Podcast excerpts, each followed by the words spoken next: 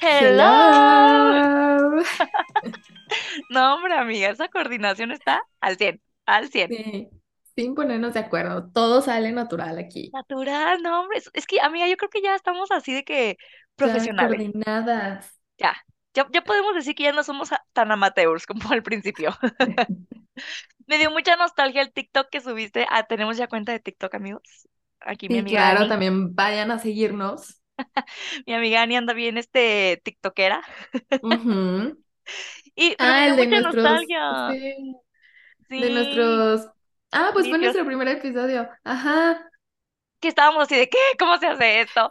No, ¿cómo se conecta el micrófono? No entiendo. Ay, sí, pues ya, ya llevamos como medio año, entonces ahí la llevamos. Ya, ¿verdad? Está cool. Ya llevamos como seis meses. Ujú. ¡Ay, qué emoción! Y ya cada vez menos errores, creo. Ah, Pues mira, este. pero bueno, la verdad es que, o sea, ya de, de cuando empezamos ahorita, ya creo que hemos mejorado bastante, ¿no? Sobre Ahí todo también en la llevamos, sí. calidad, de ya no nos interrumpe tanto el internet y así. Ajá, más organización. Todo, ¡Ay, todo va muy bien. Sí, qué paz, qué paz. qué Aparte, qué paz! rico. Hoy, déjenme contarles, estamos grabando un domingo a gusto, antes del Super Bowl, que Dani está muy emocionada por Ah, asistir al Super Bowl. no, no Eh, estoy. Solo quiero ver a Rihanna y ya. Entonces, ah, como que Está está rico el muy día. el día. Cafecito. Sí, está deli. Aparte, estoy muy emocionada por el libro del que vamos a hablar hoy, porque siento que eh, es un libro distinto, em, sí, de Sí, los de que lo hemos que hemos hablado. hablado. Ajá, Fíjate que total. eso me gusta mucho del podcast. Siento que hemos tenido buena variedad. O sea, hemos tenido fantasía, hemos tenido de que romance, Romance. hemos tenido trágico. Hemos llorado, hemos reído. ajá, y ahora este, em, platícanos un poco, amiga, de, de el libro, cómo está en Goodreads. Ay, pero fíjate que yo, era lo que platicábamos Dani y yo. Al Ajá, principio teníamos, yo la verdad no sabía muy no, bien de qué trataba este libro, ni qué género, ni qué género era, ni nada. Creo que lo tengo casi desde que salió, lo puse en mi Goodreads como para leer. leerlo, porque como que tuvo mucho hype. Pero como que apenas ahorita que lo empezamos a leer para hacer este episodio, como que eh, investigué un poco más, porque Sí, estábamos un poco perdidas. Tenía, sí, también tenía como mis dudas de que te gustara, entonces estoy muy feliz de que sí te gustara. La verdad es que es muy difícil que no me guste un libro. O sea, creo que para que no me guste un libro tiene que ser realmente muy, muy enfocado en, en, en, en hechos históricos. Yo no soy muy fan de, de, de tanto rollo como histórico, eh, pero en este, por ejemplo, bueno, ya les vamos a decir cuál es, no lo hemos mencionado, Ah, es sí, es cierto. La vida invisible de Adi LaRue, que ya lo anunciamos en nuestras redes sociales. Entonces, si nos sigues, pues sabes que este es el libro que tocaba. El día de hoy, el autor es V.E. Schwab, no sé cómo se pronuncia.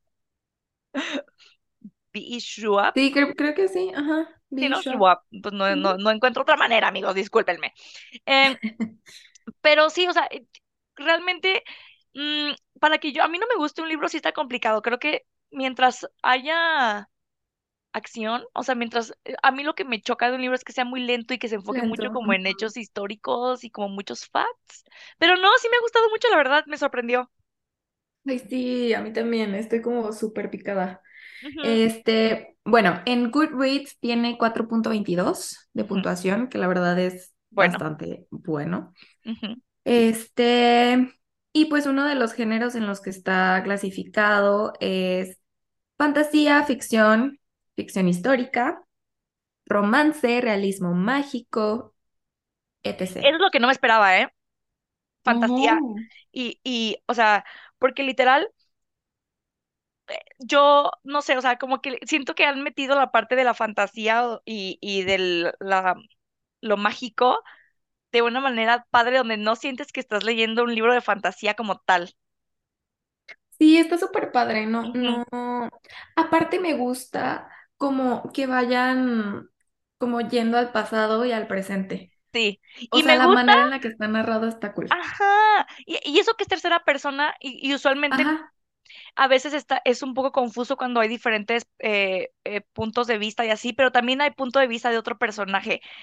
Y eso también se me hace muy cool, o sea, como que lo mantienen muy dinámico porque es una lectura larga, este, pero, y, y creo que al principio, si te dije esto, empieza un poco lento, pero creo que está padre que, que le meten estas, estas cosas como fantásticas y, y como que saltos en el tiempo. te mantiene como todo el tiempo así de que, a ver, aparte me choca que a veces termina en el, no sé, en el tiempo presente algo súper intenso Ajá, y el y siguiente capítulo ¡ah! regresa al pasado y yo de, no, yo quería saber qué pasa. sí, Pero bueno, está súper padre. Me está gustando mucho. Pero, a ver, ya, vamos a empezar. ok. em, entonces vamos a hablar de la vida invisible de Adi LaRue y esta es la parte uno que, si no me equivoco, es hasta el capítulo 8 o sea, página 149, ¿correcto? Ajá, de la parte 2, capítulo 8 de la parte 2, porque está dividido en, en partes el Ajá. libro. Ah, Ok, ok. Empieza la amiga. muy bien. Empezamos con, empezamos en Francia en 1714. Aquí vemos por primera vez a Adi. Nos cuentan que está corriendo por el bosque junto, justo cuando empieza a atardecer, pero no sabemos por qué. O sea, es como una escena random, Está súper random. Ajá, Pero me gustó corriendo. mucho, porque aparte creo que la primera línea del libro es una chica corre por su vida. Esa es como creo que la primera línea del libro, algo así, y se me hizo de que, qué bueno opening line, o sea, abre muy bien el libro. Sí, aparte como que te genera de que, a ver, ¿por qué está corriendo? ¿Qué está pasando? Aparte, algo que sí quiero re- recalcar es que creo que el libro está muy bien escrito, muy bien escrito.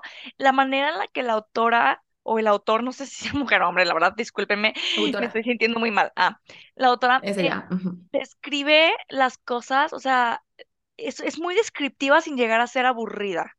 Este, Sí, este está, la verdad me, pero dice, o sea, ay, no sé, te va atrapa. corriendo. Sí, que te la imaginas así de que corriendo, porque aparte dice el sol pegándole en la espalda, o sea, está muy cool. Ujú. Sí, y lo que me gusta es que, o sea, empieza con esta escena súper chiquita, así de que literal está corriendo por su vida, ¿no? Y después, el siguiente capítulo, ya nos encontramos en Nueva York en el año 2014, que se supone que es el presente. ajá. Entonces es como, ¿what? A ver, ¿Qué entonces, está ¿qué? pasando? Ajá.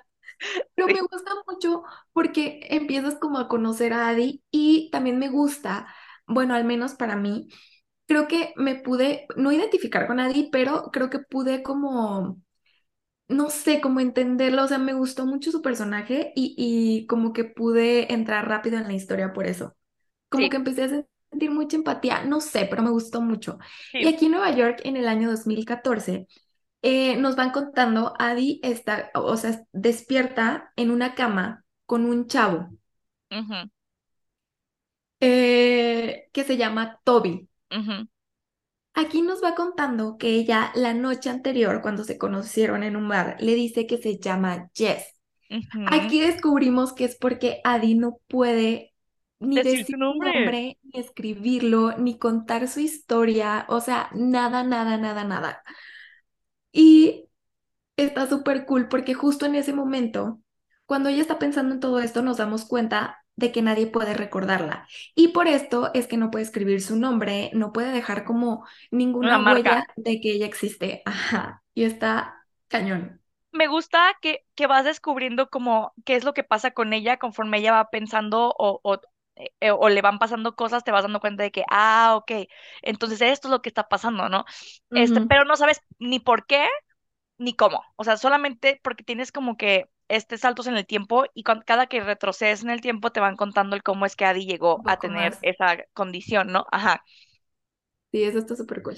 Entonces, bueno, Adi se despierta aquí y eh, te, te cuentan como que un poquito del background, ¿no? De que, ok, Y Adi se prepara porque dice que, este, pues obviamente, ya con lo que les dijo Annie, Toby no se va a acordar de ella, ¿no? O sea, sí pasaron la noche juntos, etcétera, y que Toby no se va a acordar de ella. Entonces, ella eh, dice que siempre tiene como que este sentimiento en la mañana cuando se acuesta con alguien, o que es feo porque es ese momento de confusión para la otra persona de quién eres y qué haces en mi depa porque estamos desnudos.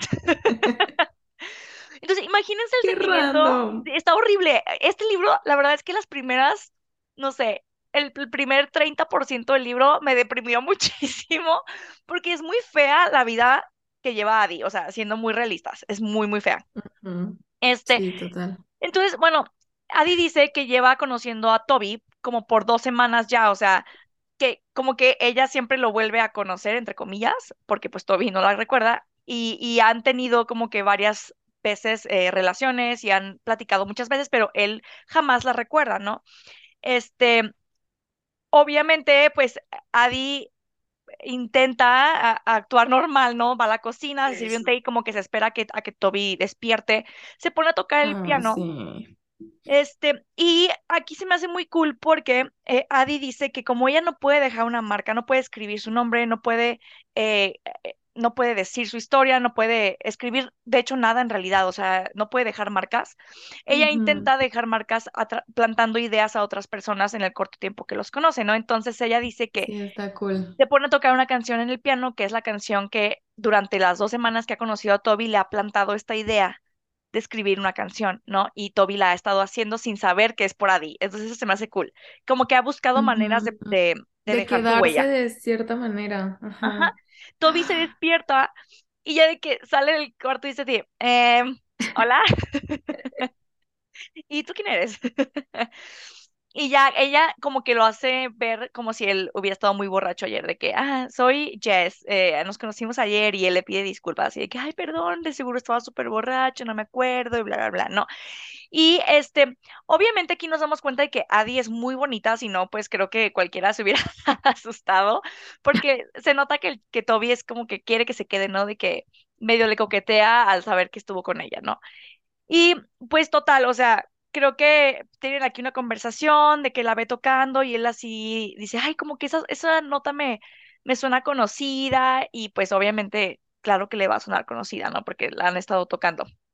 Y bueno, total, ajá, Adi ya este, pues no se puede quedar ahí porque sabe que en cualquier momento otra vez se le va a olvidar y creo que también es muy difícil para Adi tener relaciones y creo que le cuesta trabajo como mm, saber que no puede tener nada permanente, entonces prefiere irse y se va del, del departamento. Ay, pues es que qué triste. O sea, híjole, es que siento que como en todo en la vida tiene sus pros y sus contras. Ay, no, pero bueno. Y antes, Eh, antes de irse del departamento, el chavo le dice de que, ay, veme, ve a- me dio mucho gusto conocerte, no sé qué, ve a mm, verme tocar hoy en la noche, ¿no? Ajá, sí. Y Adi sabe que en cuanto salga de la puerta se le va a olvidar que le dijo eso, se le va a olvidar que la conoció, se le va a olvidar la conversación que acaban de tener. Y entonces ahí te das cuenta que en cuanto ya no están con Adi, se les olvida quién es ella o que la conocieron como si no hubiera nunca pasado nada. Ah, Y bueno, es su cumpleaños, 10 de marzo, y ella de que va caminando por Nueva York y decide entrar a una tienda porque le gusta lo- el outfit que le vio como un maniquí, ¿no? Ajá, Entonces, pues ya vemos que le pasan la ropa, está en el probador probándosela y cuando se quita como los pantalones que ella trae, se le cae un anillo eh, que tenía ahí guardado, ¿no? Es, es de madera, nos damos cuenta que es una reliquia familiar y Adi piensa de que antes le encantaba, pero ahora odia ese anillo. Y no sabemos por qué. Sí, no sabemos por qué, pero esto también me gusta porque como que te va aventando cositas, pero no sabes el por qué y las vas descubriendo poco a poco y sí. está padre. Total que termina de vestirse, le arranca las etiquetas a la ropa, deja el anillo ahí tirado y se sale de la tienda. O sea, de todos modos, a la dependienta se le iba a olvidar que ella estaba ahí. O sea, y justo porque cuando ella va saliendo de la tienda, la chava está así como de, ah, hola. O sea, ni al caso. Es, es-.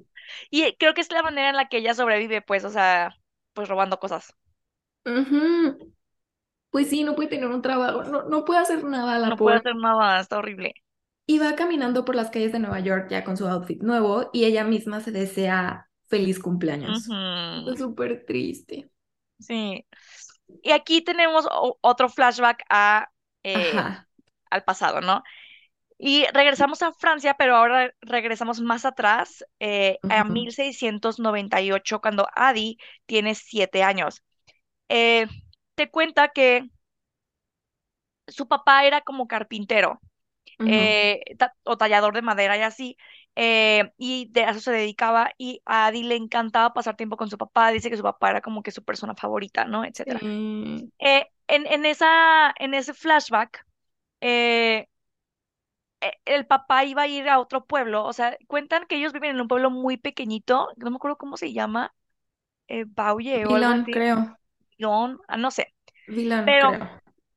eh, Adi es una niña, o aquí conocemos un poco más de Adi, pero es una niña que tiene como esa hambre de conocer el mundo, de no quedarse estancada, de, de florecer, ¿no? Y me gusta mucho porque me recuerda un poco mm, como a, a estas películas de época, ¿no? O sea, por ejemplo, eh, no sé si han visto la película de, de Jane Austen, ¿no? O, eh, o la de Jane, o si han visto las películas, pues, de Orgullo y Prejuicio y así, que las mujeres literal, o sea, o Bridgerton, ¿no? O sea, que literal nacían para casarse, ¿no? O sea, era de que naces y tu único deber en la vida es casarte y nada más. Y más en esa época que todavía era más atrás de, no sé, Bridgerton es en, mil, en 1800, ¿no? Eh, aquí es no, mil 1600 seiscientos no, bye. no las ponían, o sea, no sabían escribir, no sabían leer, no sabían hacer nada más que no fueran cosas del hogar, del hogar, ¿no? Entonces, Adi siempre decía que es que yo no quiero casarme, yo no quiero pertenecerle a, a, a un esposo, ¿no? Entonces, de- pero desde bien niña, y se me hace muy cool que su personalidad está como muy bien formada. Em, Creo que es de esas típicas eh, mujeres que se les conoce comúnmente como que están adelantadas a su época y las mujeres que revolucionaron el mundo, por ejemplo, la, ajá, la chava que escribió Frankenstein o co- cosas ajá, así, pues cuando no se podían hacer esas cosas en las mujeres, pues no podían hacer todo eso. totalmente. Entonces, o sea, te dice aquí que ella le rogaban a sus, papás para que la dejaran ir con su papá a otro pueblo a vender sus, sus cosas de madera, ¿no? Y por fin la dejan ir un día al mercado a ese pueblo que está como a un día de viaje. Y te cuenta cómo su relación con su papá, que su papá cuando están ellos solos ahí en el camino, le cuenta historias como de, de reyes, de, tierras lejanas, este, y le enseña como a en secreto como a escribir poquito, ¿no? A, a Adi. Y Adi está de que súper emocionada por salir de la aldea, ¿no? O sea, e- ella te dice que literal se quiere conocer gente y así tiene como que esta hambre, ¿no? Entonces llegan a ese pueblo y ve que es enorme, bueno, comparado con su Sí, a donde, aldeíta, donde ajá. vive. Dice que nunca había visto tantas personas juntas con diferentes tipos de acentos, caras y estaba como fascinada. Ay, sí. Y está cool porque aquí eh, Adi lleva colgado en el cuello un anillo de madera y aquí lo podemos relacionar que es con el que, como el que se cayó en la tienda, ¿no? Em, es de madera gris que su papá le talló cuando nació y lo hizo para la mujer en la que se iba a convertir algún día para que lo usara. Y desde entonces ese anillo se había convertido en su talismán y siempre lo llevaba con ella. Total sí, que ya en el día del mercado terminan de vender todo, como toda la mercancía que llevaba su papá, y esa noche se quedan a dormir ahí mismo en una posada. Y es la primera vez que Adi duerme fuera de su casa. Y eso para ella es así de que, wow, no te pases lo mejor del mundo.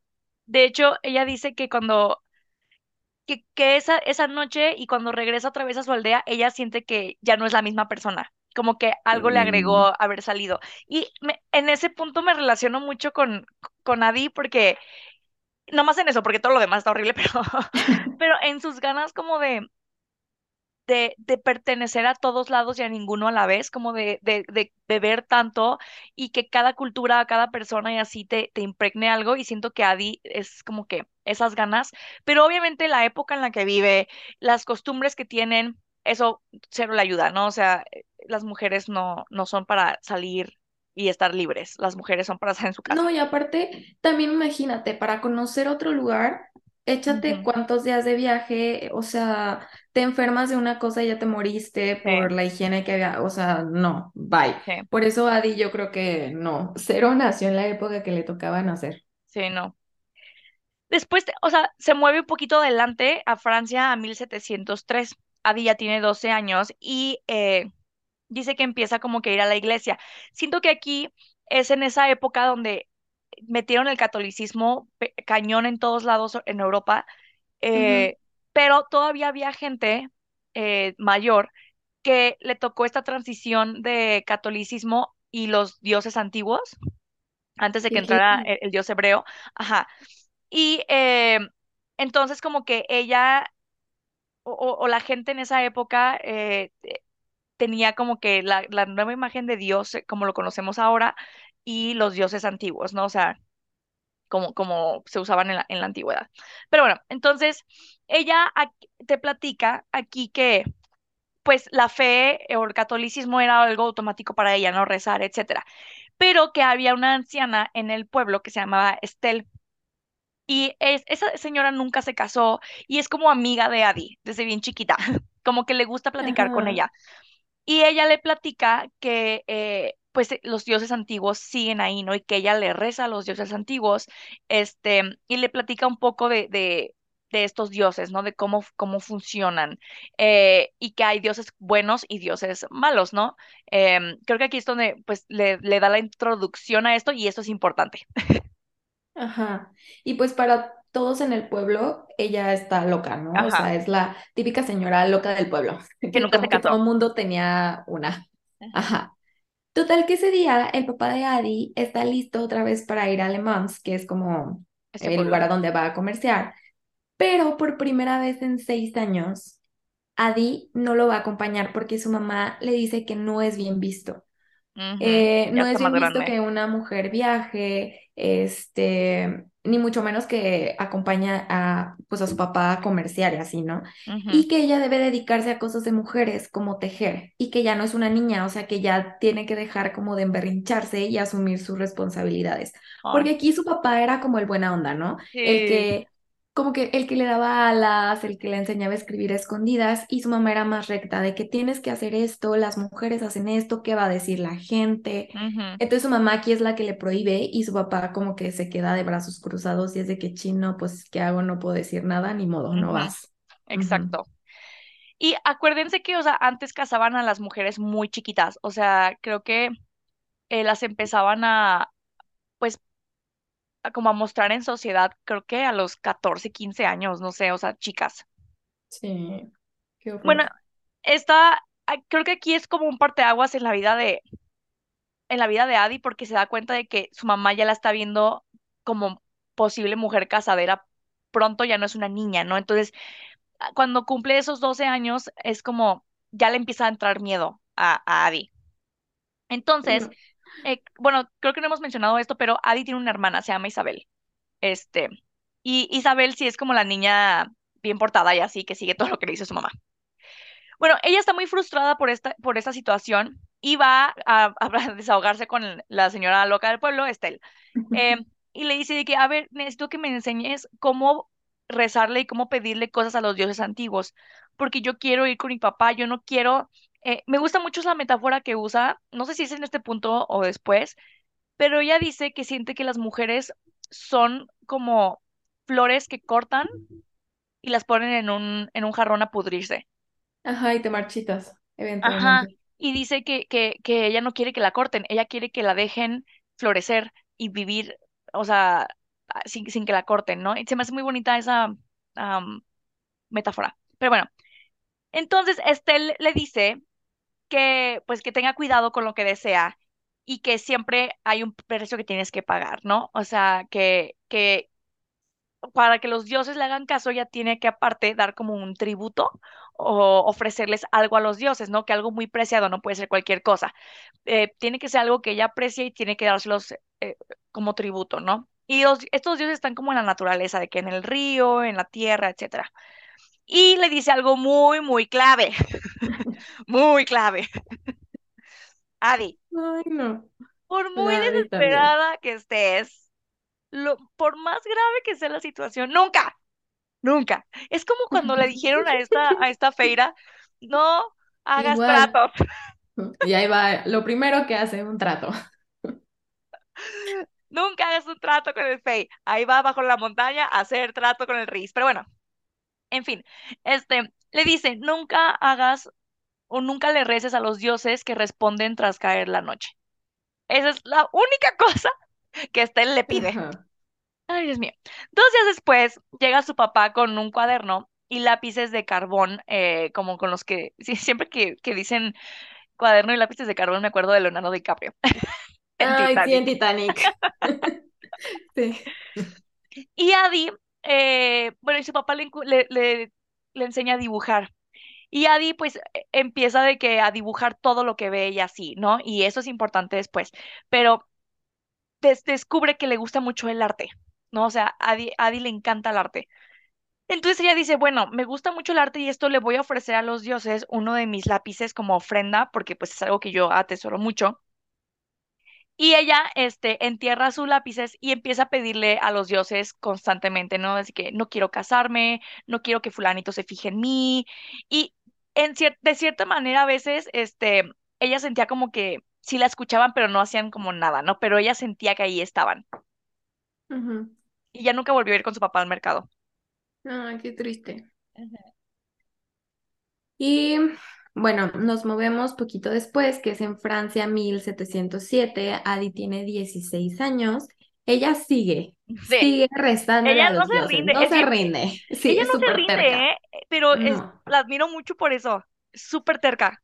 sí, o sea, no. Y le sigue dejando regalos en la orilla del, del río. Los regalos que les empieza a dejar ya son sus dibujos, o sea, los dibujos que ella aprecia mucho y así, se, como que los va enterrando en la tierra, ¿no? Y aquí es lo que dice Dani, o sea, ella sabe que la escuchan, eh, porque les ha pedido que los pretendientes que ha tenido se dejen de fijar en ella. Ay, sí. Aquí se da cuenta que la están escuchando porque uno de esos pretendientes se casó con otra y otro de ellos se enfermó y se murió. Upsi. Es que la Adi es, es ruthless, o sea, la Adi no tiene nada. Sí, A la me vale. Y dice que me sentí medio mal, pero pues Sí, no, pero yo no le dije que se muriera, o sea, así como yo nunca pedí que se muriera, yo nomás pedí que no, que no se fijaran en mí, ¿no? Ajá. Ay, no. Este, ah, esto es importante. sí, Mientras está de que en la orilla, ella se pone a dibujar, dibuja mucho, ¿no? Como les comenté. Eh, ella de repente empieza a dibujar un hombre. Este, cabe destacar que, o sea, todos los hombres de la, de la aldea que pues se fijan en ella y así, ah, no le gustan, o sea, no le gustan, pero dice que empieza a ver como rasgos que tal vez sí le gusten, ¿no? En, todos los hombres que ve, agarra rasgos como que le gustan y él, em- ella empieza como que a dibujar a- como a su hombre ideal, sobre ¿no? perfecto. Ajá. Ajá, cabello negro, eh, eh, como con wavy, como cabello negro, así como con Sí, ondulado. ondulado, ajá, ojos verdes, eh, y, y empieza, ca- cada vez que lo dibuja, empieza a formarse más clara la imagen de este hombre, ¿no? Como es su boca, como es su nariz, hasta que literal, o sea, ya lo, lo dibuja súper bien como una persona de que mega real, Sí ¿no? existe, ajá. Ella dice que, pues, este hombre se volvió como el hombre de sus fantasías, literal, de que hablaba, siente que a veces hablaba con él, que él le respondía, o sea, como que es una persona o tenía mucha imaginación, ¿no? Todos le decían de que es que esta niña es súper soñadora y obviamente en esa época que una mujer soñara estaba súper mal, ¿no? Sí, era lo peor, yo creo que podías hacer. Ajá, y pues la súper juzgaban. Este, y Adi, o sea, dice Adi que a ella no le parecía malo que la llamaran soñadora, ¿no? O sea, realmente a ella le gustaba soñar, pues hasta que despertaba y pues estaba en su, en su, pues triste realidad. Ay, qué triste. Y aquí volvemos a regresar a Nueva York en el 2014, que es el año presente en el libro. Adi va caminando, va pensando como en las cosas de las que no puede prescindir en la vida, ¿no? Ay, me encanta. Para ella es el arte y las historias. Sin eso, ella ya se hubiera vuelto loca y se hubiera muerto 80 veces. De todo lo demás puede prescindir. Y con historias ella se refiere como a canciones, películas, dibujos, poemas, libros. Y aquí me encanta porque ella dice que le fascinan los libros y ha descubierto que los libros son una forma de vivir mil vidas o de hallar la fuerza en una vida muy larga. O sea, fue de que, Adi, yo te entiendo. Güey, totalmente. Es que, de hecho, aquí creo que subrayé algo, pero lo estoy buscando en mi tonto Kindle. Eh, pero bueno, este, me encanta esta parte porque no, Adi dice que no es la comida, o sea, no es, o sea, no es nada más que, puedo vivir sin todo, menos esas cosas, ¿no? O sea, menos el arte, porque el arte es la manera en la que te sorprendes todos los días con algo diferente, ¿no? Y, y mantiene el mundo como moviéndose. Y sí es cierto, güey, o sea, ¿qué harías sin la música? ¿Qué harías? Ay, no, bye. La vida sería Sí, no. monótona, o sea, sería horrible, horrible, horrible. Pues el arte básicamente existe como una forma de expresión de cualquier lado, o sea, creo que es algo que está, no lo puedes reprimir, o sea, creo que es algo básico del ser humano, tanto como respirar. O sea, de verdad, creo que nadie podría sobrevivir sin el arte en cualquiera de sus formas. Sí, y de hecho dice, ya, ya encontré aquí lo que subrayé.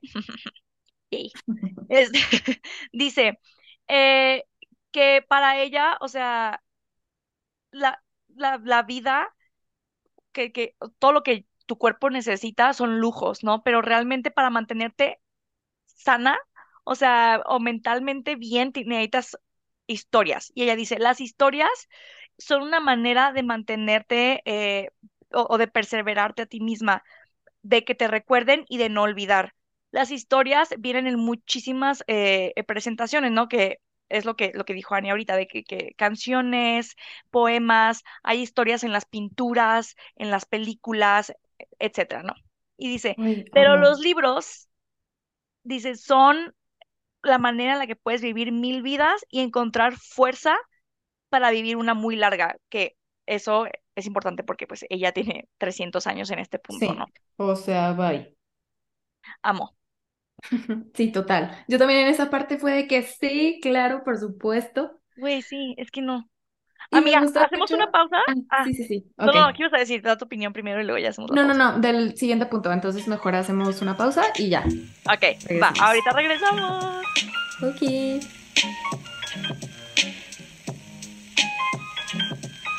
Regresamos. Regresamos. ¿Qué? ¿Qué? No, yo no puedo con nuestra coordinación. Sincronía de hoy. No, no, no. No, hombre, amiga. Ni el nado sincronizado se ve tan perro como esto. mm, Ok, nada. a ver. Ok. Ajá. Les decía antes de que Dani me interrumpiera en Ay, el corte anterior que me gusta mucho lo, como la escena que sigue a continuación porque ay, me dio mucha ternura, no sé a ti. Dani va caminando y llega Ay, sí. Como a una mesa verde que ella conocía súper bien. Y ahí nos dice que está Fred sentado leyendo. Fred es un señor, bueno, ya, pues sí, ya como muy grande, y lo ha conocido por dos años. Y en este tiempo, en los dos años, Adi como que, o sea, pues todos los días que lo conoce y así, o los días que habla con él, le ha ido como sacando información de su historia. Con esto se ha enterado de que es viudo y de que todos los libros que vende, porque hagan de cuenta que pues sí es- está una mesita y él como que todos los días saca libros, todos estos libros eran de su esposa. Y que un día que platicó con él, él le contó que vender sus libros era como ir, o sea, dejar ir a su esposa pedazo a pedazo.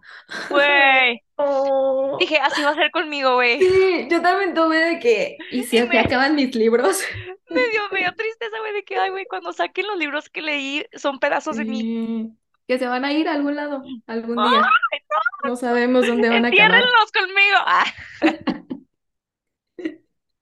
Sí, aparte siento que es algo que solo verías en Nueva York, o sea, de que me, me encanta, siempre que leo libros que están situados en Nueva York o en algún punto están en Nueva York, me encanta cómo describen la ciudad porque es tan real, o sea, dice Adi que le encanta la ciudad de Nueva York porque nunca, siempre está moviéndose, nunca está igual, nunca es estática. Pues es que, o sea, Ah, es demasiada gente de todos lados del mundo. Entonces, pues Pero creo que eso tiene mucho que ver. y para alguien como Adi que ha visto todo y que todo ya, o sea, imagínate 300 años, güey. O sea, que, que todo para ella ya es repetitivo, dice que le gusta esa ciudad porque un rincón puede estar de una manera en algún punto y luego volteas y ya está diferente, ¿no? O sea, Ajá, entonces, es que creo que es una ciudad que nunca está estática. Creo amo. que muchos lugares se quedan como estáticos y son parte de su magia. Por ejemplo, Europa, creo que también aquí en México, eh, y son parte de su magia, ¿no? Y es otro tipo de magia.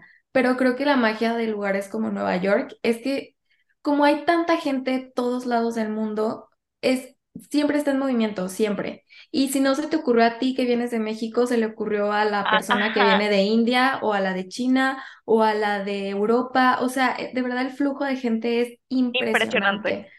Entonces, Sí. o sea, es una ciudad que está en constante movimiento todos los días. Totalmente me imagino a Fred así en la calle en Nueva York vendiendo sus libros, o sea, totalmente. Ay, sí, pero, o sea, me dio como ternura, tristeza, quería abrazar a. Fred. No te conozco, pero quiero abrazarte. aparte, o sea, me hace tierno, o sea, aquí te dice un poco del carácter de Adi, o sea, siento que em, la gente a veces, sobre todo, o sea, cuando ya está más grande, pierde como el eh, sensibilidad, ¿no? Y, y aquí te das cuenta de que ella después de 300 años sigue siendo sensible, sigue siendo una buena persona, o sea, no, no, no ha perdido esa sens- sensibilidad hacia el mundo y creo que es por su conexión tan cercana con el arte, ¿no? Pero obviamente Fred nunca la recuerda, claramente, ¿no? Entonces, ella lo ha llegado a conocer, pero cada que lo, lo conoce, bueno, más bien cada que lo ve es como si él la conociera por primera vez, ¿no? Entonces a veces le deja cositas en- en- de que comida o le deja cositas. Pero me, me dio mucho sentimiento porque, digo, Adi lo he ido conociendo y así. Y, o sea, Fred se sienta afuera a leer siempre su libro porque le da miedo sí. morir solo en su departamento y que no. nadie se dé cuenta. O sea, no manches, está... no, no, no, yo, no, de verdad, yo quiero abrazar a Fred mucho. Güey, yo también. Ajá. Y ya Güey, de que. Adi pues se pone a ver como los libros porque dice que hay muchos libros, entonces que los que va vendiendo como que los va reemplazando Fred, ¿no? Entonces que algunas veces pues sí cambia el acomodo y así porque su esposa de verdad tenía demasiados. Entonces, este, eh, Adi se lleva un libro sin que Fred se ujú, dé se dé cuenta, ¿no? Entonces ya se lo lleva y ella sigue caminando hasta llegar a uno como de los mercaditos que visita habitualmente eh, se compra su café, que siempre se pone ahí el café ah, y es atendido por dos hermanas. Y cuando está por pagar su café, se da cuenta que el anillo de madera, el que había dejado en el probador, está junto con las monedas. Y aquí nos damos cuenta, porque Adi lo dice, que pase lo que pase, no se puede deshacer de ese anillo. Tampoco sabemos por qué. No sabemos por qué, pero es importante. También aquí cabe destacar que, o sea, Adi no tiene dinero. El dinero que agarra es porque lo roba Ajá, o porque de alguna manera lo consiguió, ¿no? O sea, pero realmente Adi, pues como no puede tener un trabajo, eh, todas sus cosas y el dinero es muy escaso para ella. es Entonces, literal, vive al límite. Sí. Ok, después de, o sea, se compra su cafecito y se va a sentar ahí al césped. Me encanta eso también de Nueva York, que aunque es una ciudad, ciudad llena, pero llena de edificios, siempre hay como parquecitos en esquinas o, o está llena de parques, ¿no? Entonces dice que se sienta en un parquecito en el césped, saca el libro eh, que tomó prestado de Fred y se da cuenta de que son cuentos de los hermanos Grimm, que si no lo sabían, los hermanos Grimm son unos hermanos alemanes que escribieron las historias de Disney, pero en una versión Ajá, real. original y real y, y muy eh, grotesca, ¿no? Pero bueno. Este, y ella se, se acuerda de su papá, ¿no? Que son como los, los cuentos que les contaba, pues, su papá de chica. Este, y dice que ese tipo de historias antes le gustaban y ahorita ya no, porque lejos de ser cuentos son advertencias literal para los necios, de que, ¿te acuerdas cuando te dijeron que no fueras, que no le, no sé, no fueras con la reina, que no le picaras a la aguja porque te ibas a dormir, bella durmiente, pues ahora te dormiste? ¿Te acuerdas cuando te dijeron que no entraras a la casa de los dulces porque Hansel y Gretel, pues ahí van, ¿no? O sea, como que son advertencias y ella se acuerda de cuando este le dijo de que nunca le reces a los dioses que responden tras caer la noche. Y ahí te dan una pista como de que, ah, ok, creo que ya sé qué pasó con Abby. Ajá, creo que ya sé por dónde va esto. Entonces ya deja el libro a un lado y se recuesta en el pasto. Y aquí tenemos otro flashback a Francia de 1714. Adi tiene 23 años en ese tiempo y ya es de, aquí nos dice que ya es demasiado grande para No casarse. manches. Ajá.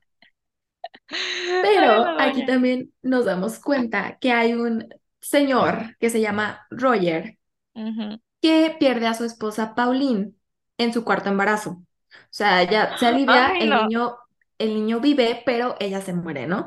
Entonces él vuelve a buscar una esposa y la suertuda es Adeline. Ella obviamente casi le da el shock 80 veces porque, o sea, no solo la quieren casar, sino que aparte ya se casaría y tendría cuatro hijos automáticamente. Aparte, su mamá es así de que, ándale, tuviste suerte de que alguien te quiera porque ya estás Ya estás o sea, ya estás grande, Sí. ya tuviste suerte, o sea, ya no le puedes decir que no y básicamente la obligan. Ay, no, qué, qué, qué horrible. Aparte, literal, o sea, Adi está aterrada. Sus Pues papás le dicen, "Ah, no, no mames". Sus papás así de que ya es lo correcto, por favor, ya cásate, mi hija, por favor. Este, este, ella, o sea, pues la van a casar a la fuerza, ¿no? Ella sale la mañana de su boda a rezarle a los dioses de que por favor sálvenme, no, no me quiero casar, o sea, que yo quiero ser un árbol, quiero ser, o sea, no quiero que me corten nunca, no quiero florecer. Y ella ve el matrimonio como que la cortan, ¿no? O sea, la- la arrancan. Su mamá, de que la, la maquilla, bueno, ahí como se maquillaban esos to- entonces, no sé, con eh, granada o yo no sé, pero bueno. Y le empieza a arreglar el cabello, etcétera, para la ceremonia.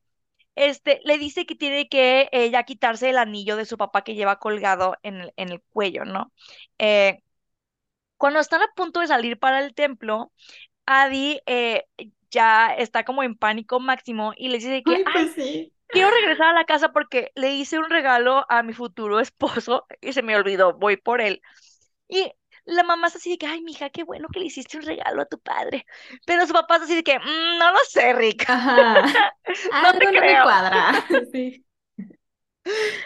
Ay, pero ¿qué Y pasa, aquí está chistoso porque, ajá, su papá empieza así como de, "Mm, yo te acompaño, pero Estel, la, la viejita del pueblo, lo convence de que la deje ir. O sea, le dice de que, a ver, ya se va a casar con otra persona, no puede ser esposa y tu hija. O sea, no puede asumir el rol de esposa si tú no la sueltas. Entonces, total, que el papá la deja ir sola. Cuando entra en su casa, luego, luego se sale por la ventana de atrás y empieza a correr por el bosque. Está atardeciendo. Y aquí nos damos cuenta que es la escena con la que empieza el libro. Sí, Ella de que va corriendo, está atardeciendo y va corriendo literal por su vida, porque en el momento en el que ella se case, dice que su vida se le va a acaba. acabar forever, ¿no? Ajá.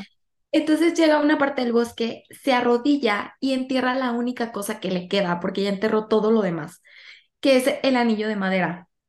Empieza a rezar sin darse cuenta de que anocheció. Aparte, o sea, eh, todo esto está de que súper, de que, ay, no sé, poético, porque aparte, o sea, dice que, o sea, va corriendo y el, el sol se va, se está de que poniendo hasta el Poniendo. atardecer, la gente empieza a gritar porque la están buscando de que, Adeline, o sea, la Las están campanas del templo. Sí, güey, la están- o sea, está muy padre. Me, recuerda a la escena donde, donde Bella corre a por sacar Italia. crepúsculo, sí. Ya sabía que ibas a sacar crepúsculo. ¿Cómo sabía? Sí, lo sabías porque lo pensaste, chica, lo pensaste. No, porque te conozco demasiado bien. Es que, o sea, es una escena muy caótica, pues, Pero algo así, como, sí, sí, sí. o sea, porque es una, es un pueblo muy antiguo, bueno, Volterra, están en Italia, pues, pero, entonces como que la escena muy caótica, así de que con el tiempo contado, Bella corriendo, güey, así de que por su vida, bueno, por la vida de Edward en este punto, pero se me figuró muy parecido, ¿no? De que un pueblo muy eh, antiguo, corriendo, el pánico, así de que, no, fabuloso. Y ya es su última oportunidad. ¿Es eso o la muerte? Entonces dice ella literal. que llega un punto donde, de que literal, de que este, se cansa y se cae y empieza a orar o a rezar, pues, y tiene los ojos cerrados y no se da cuenta porque está con tanta fuerza rezando que ya se puso el sol. O sea, literal, ya Ay, no no. hay sol. Está dice cañón. Ajá, ajá.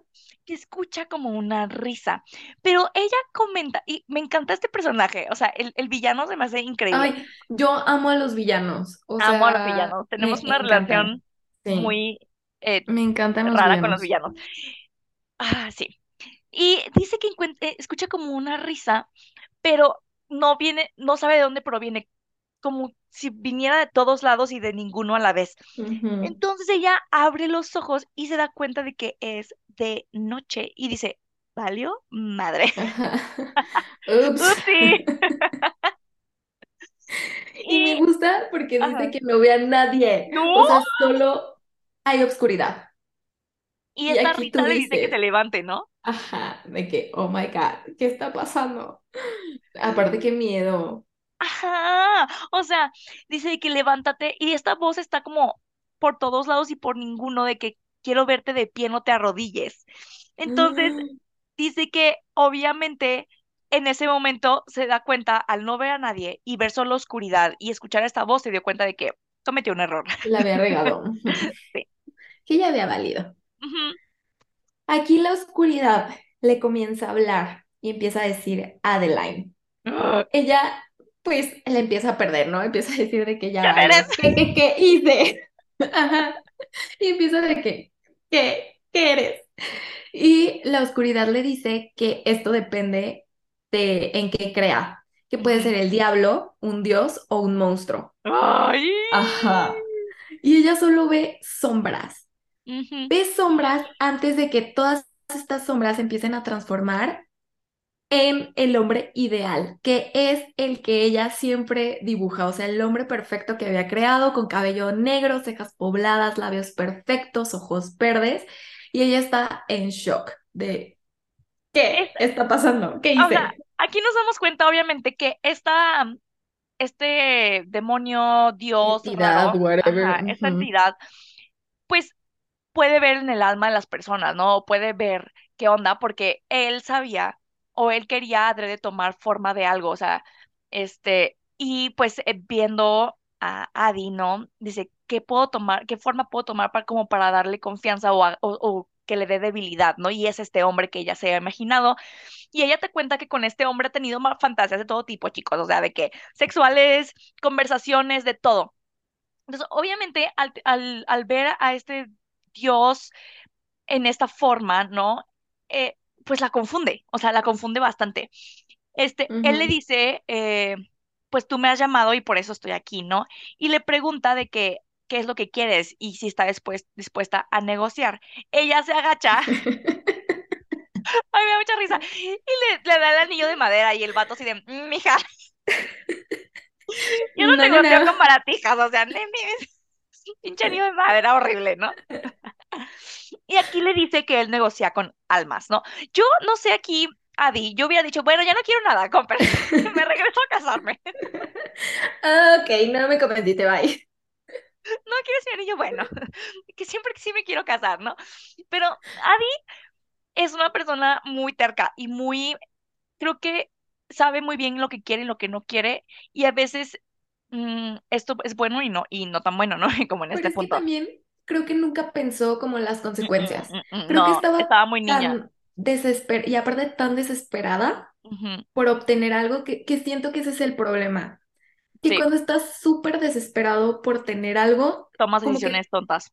sí, como que solo existe eso, como si fueras un caballito que tiene las cositas a, la- a los lados de los ojos y no ves alrededor y no ves las Ajá. consecuencias y no piensas en nada más. Y Entonces más cuando no sabes exactamente qué es lo que quieres, solo sabes lo que no quieres, que es no quiere casarse, no quiere pertenecerle a un hombre y quiere ser libre. Pero eso cómo se ve Ajá, traducido a sí, algo que sí. sí quieres, ¿no? Y ese es el problema de todo, amigos. Sí. Y él le pregunta de que, ¿cuál es tu anhelo más grande? Adi le contesta, quiero vivir, quiero ser libre, quiero más tiempo, este, no quiero casarme, no quiero ser eh, bla, bla, bla, y le dice todo lo que no quiere, ¿no? Y él así de que, ok, pues quieres vivir más, quieres más tiempo, pero ¿cuánto tiempo? Ella de que no sé. Y él como que se desespera y dice, ay, chica, Sí. la neta no sabes qué quieres. Bye. No voy a hacer tu trato porque no soy un genio, o sea, no soy un genio de una botella. No sabes qué quieres ni cuánto tiempo quieres vivir, no sabes nada y la neta, pues no vaya. Y Adi aquí entra en pánico. Ajá. Y le dice que si lo que él quiere es una fecha límite, entonces que le arrebate la vida cuando ya esté harta y se lleve su alma cuando ya no la quiera. O sea, como que dice estas palabras sin siquiera meditar No, es que, güey, no, o lo sea, fuerte que es. güey, la Adi, aparte ni siquiera se pudo ver, a ver, ¿cómo se van a ver esos 300 años? ¿Qué voy a poder? O sea, nunca, mm, creo que nunca se pone a literal negociar como las letras chiquitas del contrato, o sea, nomás como que quiero tiempo y quiero no pertenecerle a nadie, ¿no? O sea, eso fue lo único que me pidió, no pertenecerle a nadie, fácil. ser libre cuando me y harte te llevas mi alma. O sea, Pero esas son las tres cosas en resumen. Ajá. Las tres cosas que le pidió en Entonces, resumen son esas tres. Quiere ajá, más tiempo hasta que se harte y ya no quiera su alma. ajá, Quiere em, que no pertenecerle a nadie y quiere ser libre. ujú. Este, entonces, lo único que hace esta como entidad es besarla mordiéndole el labio. Luego le dice trato hecho y después todo se vuelve negro y ella siente como que comienza a caer. Y según yo, cuando le muerde el labio, como que le saca Sangre, sangre. sí. Y como que Ay, con no. eso hacen el trato. Hace, ajá, sí, como que con eso se cierra el trato. Ay, Y aparte la chica hasta se besó con el demonio este nomás porque se veía guapo. sí. Anda a no. desatar a la Adi. Ay, no, pero en esta parte, la verdad, sí me dio como mucha frustración. Ay, no. Todo esta, todas estas siguientes Sí, sí está 100 páginas frustrante. fueron frustrantes para mí. Sí, más para Dani. Yo, yo creo que Sí. las puede sobrellevar un poco, pero No. Dani me mandaba, Ah, me mandaba voice de que ya no puedo. Literal le mandaba audios cada 15 minutos de que, Ani, ¿qué es ¿Qué esto? es esto? Ya me hubiera suicidado. Literal, ya me hubiera suicidado, amigos, ¿eh? Ay, No no, no, sí, es que sí está bien heavy. Sí. Bueno, total que ella siente como que está cayendo y de repente aparece sentada sobre unas hojas. El cielo está completamente oscuro, no sabe si el hechizo fue real, si se lo imaginó, o sea, no sabe nada, ¿no? Ujú, Solo sabe que su vida le pertenece y que no se va a casar y se va a ir de Vilón, que es como el pueblito en el que vive. Ya no escucha como los gritos del pueblo buscándola, ni las campanas, o sea, como que ya todo está en paz, como que si todos ya se hubieran ido a dormir, ¿no? Ay, no, qué intenso. En este momento, pues ella regresa súper normal, no. súper chill, va a casa de sus papás y encuentra a su mamá en la cocina. Entonces, pues ella pasa como Juan por su casa, porque era su casa, y le empieza a decir a su mamá de que, ma, discúlpame, este, no fue mi intención haber huido de la boda.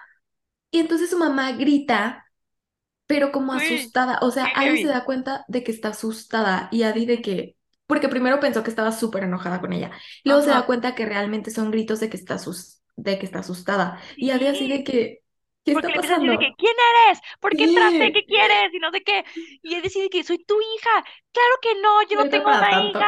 Y no sé qué. O Mm, sea, le empieza de que a gritonear así de que salte, pinche vieja loca, ¿no? O sea, ¿por qué te metes a mi casa? Y Adi entra. O sea, imagínense que tu Ay, no. mamá te diga que no te conoce. No, bye. está muy heavy. Y luego sale su papá y feo. peor. Su papá así de que no, estás loca, o sea, claro que no eres mi hija, salte de aquí y la sacan de la casa, literal, la corren.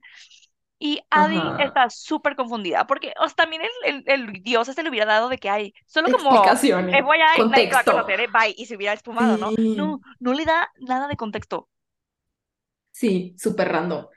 Sí, la corren horrible así de su casa y de así de que, bueno, tal vez estén muy enojados. Entonces va ahora con Estelle, que tampoco la reconoce, pero está súper feo porque ujú, la corre de su casa horrible. O sea, le cierra la puerta en la cara y Adi se queda llorando así en la puerta y golpeando la puerta, ¿no? Estel, o sea, abre por primera vez la puerta Estel y es de que no, no te conozco, no estés dando lata. Le cierra la puerta, Adi se queda llorando, berreando, tocando la puerta y Estel vuelve a abrir la puerta y Adi aquí se da cuenta que Estel la volvió a olvidar en cuestión de minutos, o sea, en lo que abrió y cerró la puerta, literal. Y luego recuerda que unas una de las cosas que le dijo a la oscuridad era que no quería pertenecerle a nadie. Está bien heavy. Aquí nos damos Está cuenta entonces de cómo funciona la maldición, ¿no? O sea, nadie la recuerda. Y no solamente que no la recuerden y, y ya de, a partir de que la conocen ya la puedan recordar. No, güey. O sea, literal, nunca. si la persona, hace cuenta, si la persona entra a un lugar, la van a recordar porque la están viendo en momento presente. Pero en cuanto la persona, ya sea Adi o la otra persona, se vayan, cierren un, entren a otro cuarto, entren al baño, mientras haya un momento donde ya no estén en, el mismo cuarto o en el mismo momento con ella, se van a olvidar de que tuvieron cualquier conversación con ella, de que la conocieron, no van a recordar nada porque el punto es no dejar una marca. Adi no puede dejar marcas en las personas. Entonces, Estel la vio, le cerró la puerta, pero en cuanto Estel cerró la puerta, se le olvidó que la conoció. Está muy heavy. Ay, no, está súper triste. Aparte, ¿qué haces? O No, sea, güey. No, no puedes hacer nada. Es que está muy, está muy cañón. O sea, de verdad está muy cañón. Ay, Este, no. se va de la puerta de Estel y se va al bosque, así de que llorando y de que gritándole a la oscuridad de que dame la cara, estúpido, a ver lo que me hiciste. Aparécete. O sea, la, también la doña súper empoderada, según ella, de que si tú crees que el Dios va, va a llegar a decirte, bueno, perdón, jeje, una broma. No, o sea. Y. Adi empieza como que a gritarle también a los otros dioses de que, ¿por qué ustedes no me respondieron? ¿Por qué ustedes no me ayudaron? Y bla, bla, bla, ¿no? Este, y la pobrecita así de que, ay, güey, no, se me hace súper feo porque pues se sienta como en el bosque y se empieza, empieza como que a llorar y se queda dormida así de que echa bolita en, en los árboles. Ay, sí. Pues es que, ¿qué haces? No tienes a dónde ir. No, tienes nada. Literal nada. no, Bueno, con esta escena cortamos y regresamos a Nueva York, igual en el 2014. Addie sigue como acostada en el pasto cuando le da frío y decide irse al cine. Y aquí nos empezamos a dar cuenta también de cómo Addie opera, ¿no? Porque no Ajá. solamente es con dinero, este, como lo de la ropa y así. Eh, engaña como a las personas para poder entrar a la sala de Ella es una cine y tener palomitas gratis y así, ¿no? Eh, por ejemplo, cuando va a entrar al cine le dice de que, ay, es que olvidé mi chamarra. Y entonces se pasa y pues obviamente a los cinco segundos se van a olvidar de que, de que entró a la sala. Y para las palomitas agarra un bote de palomitas vacíos de la función pasada y, y va a la dulcería y le dice de que, ay, se me cayeron mis palomitas, porfa, me las puedes volver a rellenar, no sé qué, y le dan unas palomitas nuevas, cosas así, entonces está cool. Y lo que me gusta muchísimo es que, pues Adi, como dijo Dani, tiene 300 años ya viviendo, ¿no? Y una de las cosas que dice que es el invento, el mejor invento que ella ha presenciado en toda su vida ha sido el cine. Y se me hace súper cool. Y esa, esa parte sí se me hace padre, o sea, bueno, pero no sé si lo vale el precio a pagar. Pero Pero que ha vivido por los como, cambios. sí, toda la evolución de que, de la, o sea, los inventos, la evolución de la humanidad, las formas de vestir, las costumbres, está Le ha súper tocado ver al mundo literal de lo más Sí, precario en vivir en aldeas, güey, y así, a una ajá. ciudad como Nueva York, güey. O sea, le tocaron las guerras mundiales. Sí, vivió Está todo, heavy. vivió Ajá. todo. Esa Sí, parte sí digo de que ah, estaría padre, sí, pero no sé si pero vale el precio que está pagando. Ajá. Al salir del cine, eh, vuelve a pasar por donde estaba Fred y le regresa el libro que le había, que le había robado, ¿no? Como que los toma prestados. Y aparte le deja un muffin de chispas de chocolate ahí porque dice que ha notado que son sus favoritos. Luego sí. pasa por el bar, no sé si recuerdan, pero esa mañana cuando salió de casa de Toby, les dije que Toby le dijo así de que, ay, de verme tocar hoy, lo cual a Toby claramente se me olvidó después, Sí. pero ella, a ella no. Entonces dice que pasa por el bar este que se llama Alloway, eh, donde, donde va a tocar este Toby. Ella dice que entra, se sienta en la barra, lo ve presentarse, tocar la canción que compusieron juntos sin que él se diera cuenta. Este, y ella dice que es una manera en la que ella puede dejar una marca, como plantándole ideas a otras personas. Eh, va a la barra a tomar algo eh, y ella dice que Toby pues termina de tocar y va a la barra y se ven y hablan y se siente como esta atracción entre ellos de nuevo, ¿no? Eh, luego alguien empuja a Adi al pasar y se da cuenta de que todo esto se lo imaginó, ¿no? O sea, no- literal no entró y se quedó siempre afuera del bar viéndolo de lejos, porque ella al final sabe que pues pase lo que pase, al final la que va a salir herida es ella porque él siempre va a terminar olvidándola. Y ese es como su issue más Sí, grande. Literal, ella sí, lo que más extraña es que alguien la recuerde, güey. No, imagínate, no ha podido decir ni escuchar su nombre por 300 años. Y algo que creo que no mencionamos es que Adi, eh, como, tiene como este mantra donde siempre se dice, soy Adi, en la mente de que soy Adi de la Rub, nací tanto como para que no se le olvide sí. su nombre. Ella se cuenta como su historia. Y algo que no mencionamos que es bien importante es que Adi tiene siete pecas. Ah, sí, ajá. Tiene Este siete también se me hace súper padre. Las tiene como en la nariz y las, y las Y en las mejillas. mejillas. Pero son Ajá, siete específicamente y todo el mundo siempre le dice que sus pecas parecen estrellas, que parecen una constelación. Entonces, ajá, eso se me hace muy cool. Sí.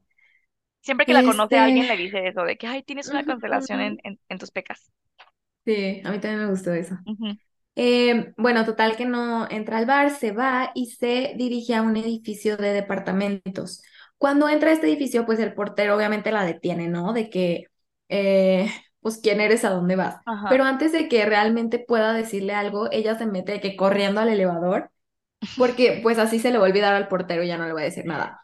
Ajá. Llega al apartamento, mete la clave y se mete, ¿no? Se sirve una copa de vino, se sienta en el Tú aquí no sofá. sabes qué pedo, es como de, ¿y este Sí, yo departamento de que, ¿de dónde salió?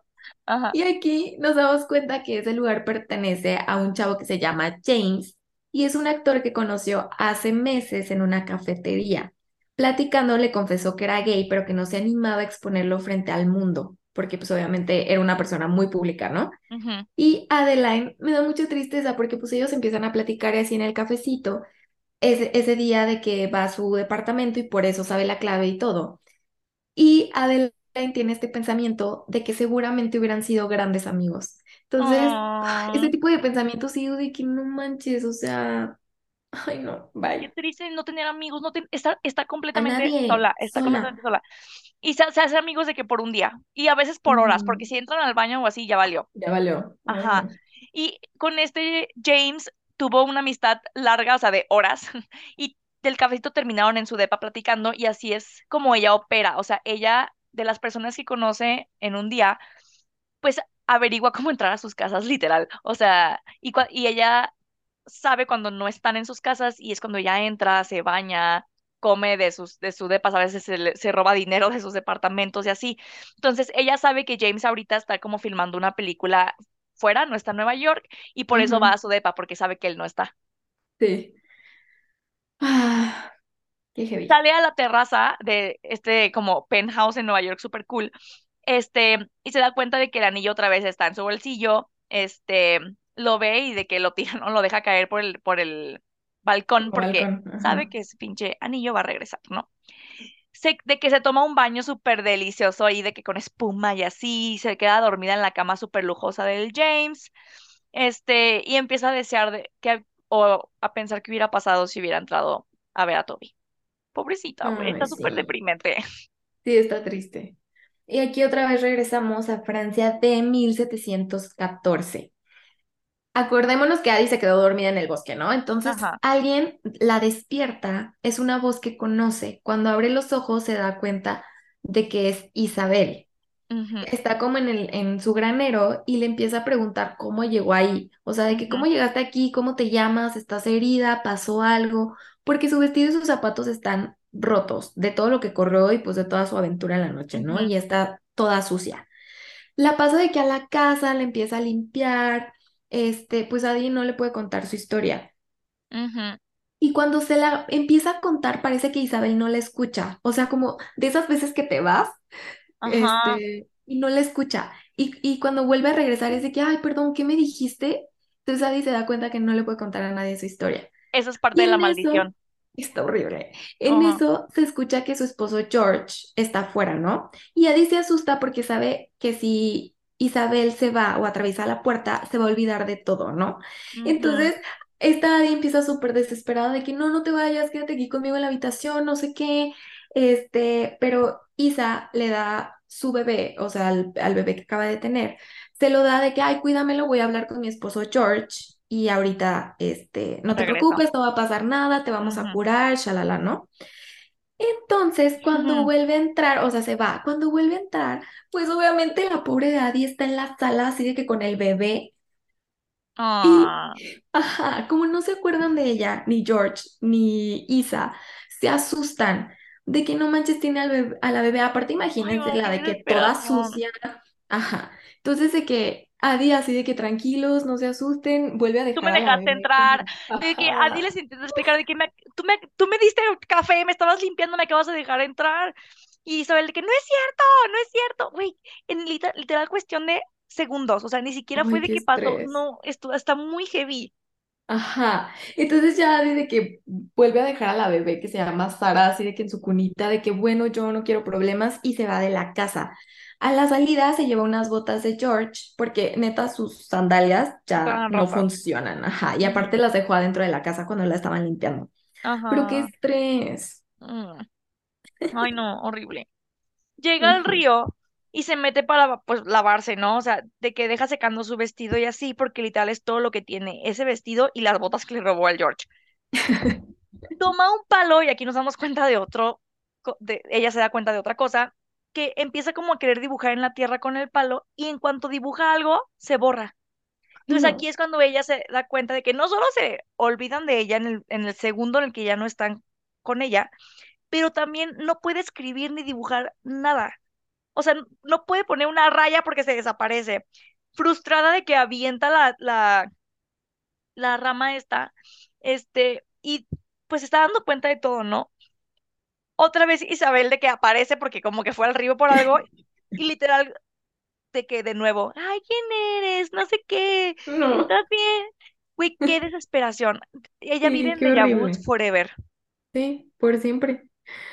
Este, y me, me encanta porque a ella, para no volverle a explicar todo, le dice, ah, ya me asaltaron en el bosque y por eso estoy así. ajá, Y ya Isa le dice que, bueno, espérame aquí, voy a ir este, por ropa para ayudarte, pero, a- o sea, y se va. Pero Adi se ve que en el camino se le va a olvidar, se le va a volver a olvidar, entonces ahí es como, ah, ya va.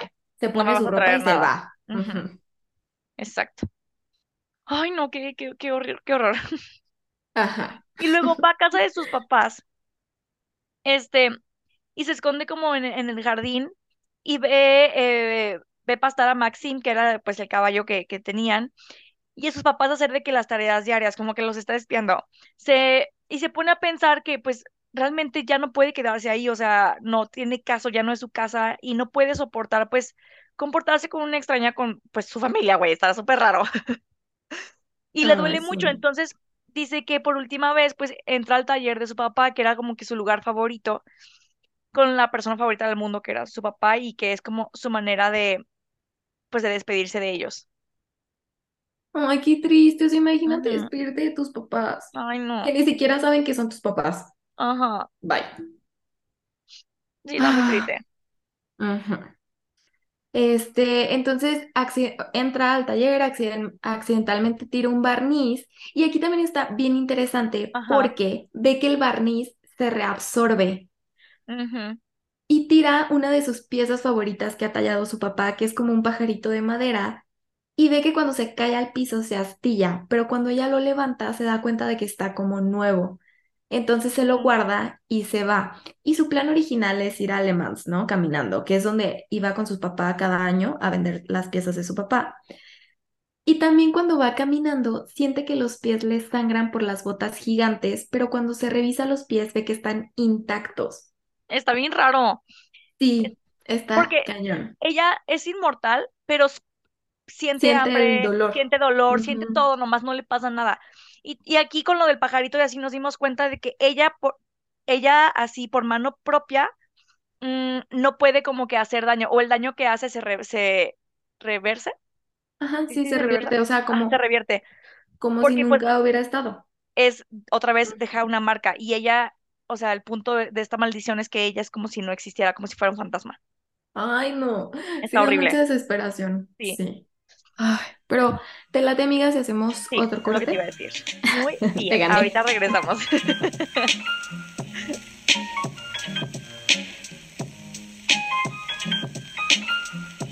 Volvimos a regresar. Volvimos a regresar. ¿Eso qué? Amiga, en este podcast se vale todo. Con tu cerrito y todo, aquí ya rompimos las reglas Mi cerrito, mi jarra. Tu jarrita. Ay, Sí, rara, frases amigos. célebres del podcast. Volvimos a regresar. Ay, amiga. ¿Qué? ¿Qué? Ok, a ver, sigue, sigue. No, estoy muy emocionada. Ah, a ver, Puedes a ver. seguir hablando de ok. Adi LaRue. Ok.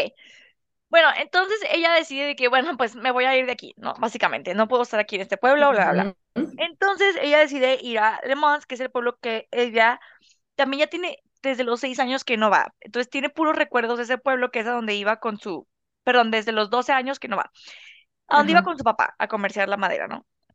Ella, pues, va como en el camino y dice que eh, come de los frutos de los huertos, se roba de que eh, pan en uno de los pueblos pequeños que mm, qué pasa y empieza a ser de que inteligente y a crear distracciones para poder mentir y agarrar comida y así, porque las primeras veces la cachan, ¿no? Y no alcanza como a irse lo sí. suficiente para que la olviden. Y el punto es de robar es ser lo suficientemente ágil para luego, luego irte y que se les olvide que estuviste ahí y que robaste. Ajá, Entonces, este, ella sigue con su camino hacia Le Mans, mientras eh, ella se repite como su nombre porque ya se dio cuenta que no lo puede decir, ¿no? Entonces, eh, se, está repitiendo, repitiendo constantemente como su nombre y de dónde es, etcétera. Ajá. Y luego regresamos a Nueva York otra vez en el 2014. Despierta a Addie en el departamento de James y se siente demasiado sola, así que decide irse. Va al Met y empieza a deambular por todos los pasillos hasta encontrar la obra que está buscando, que se llama Renacer de Arlo Miret.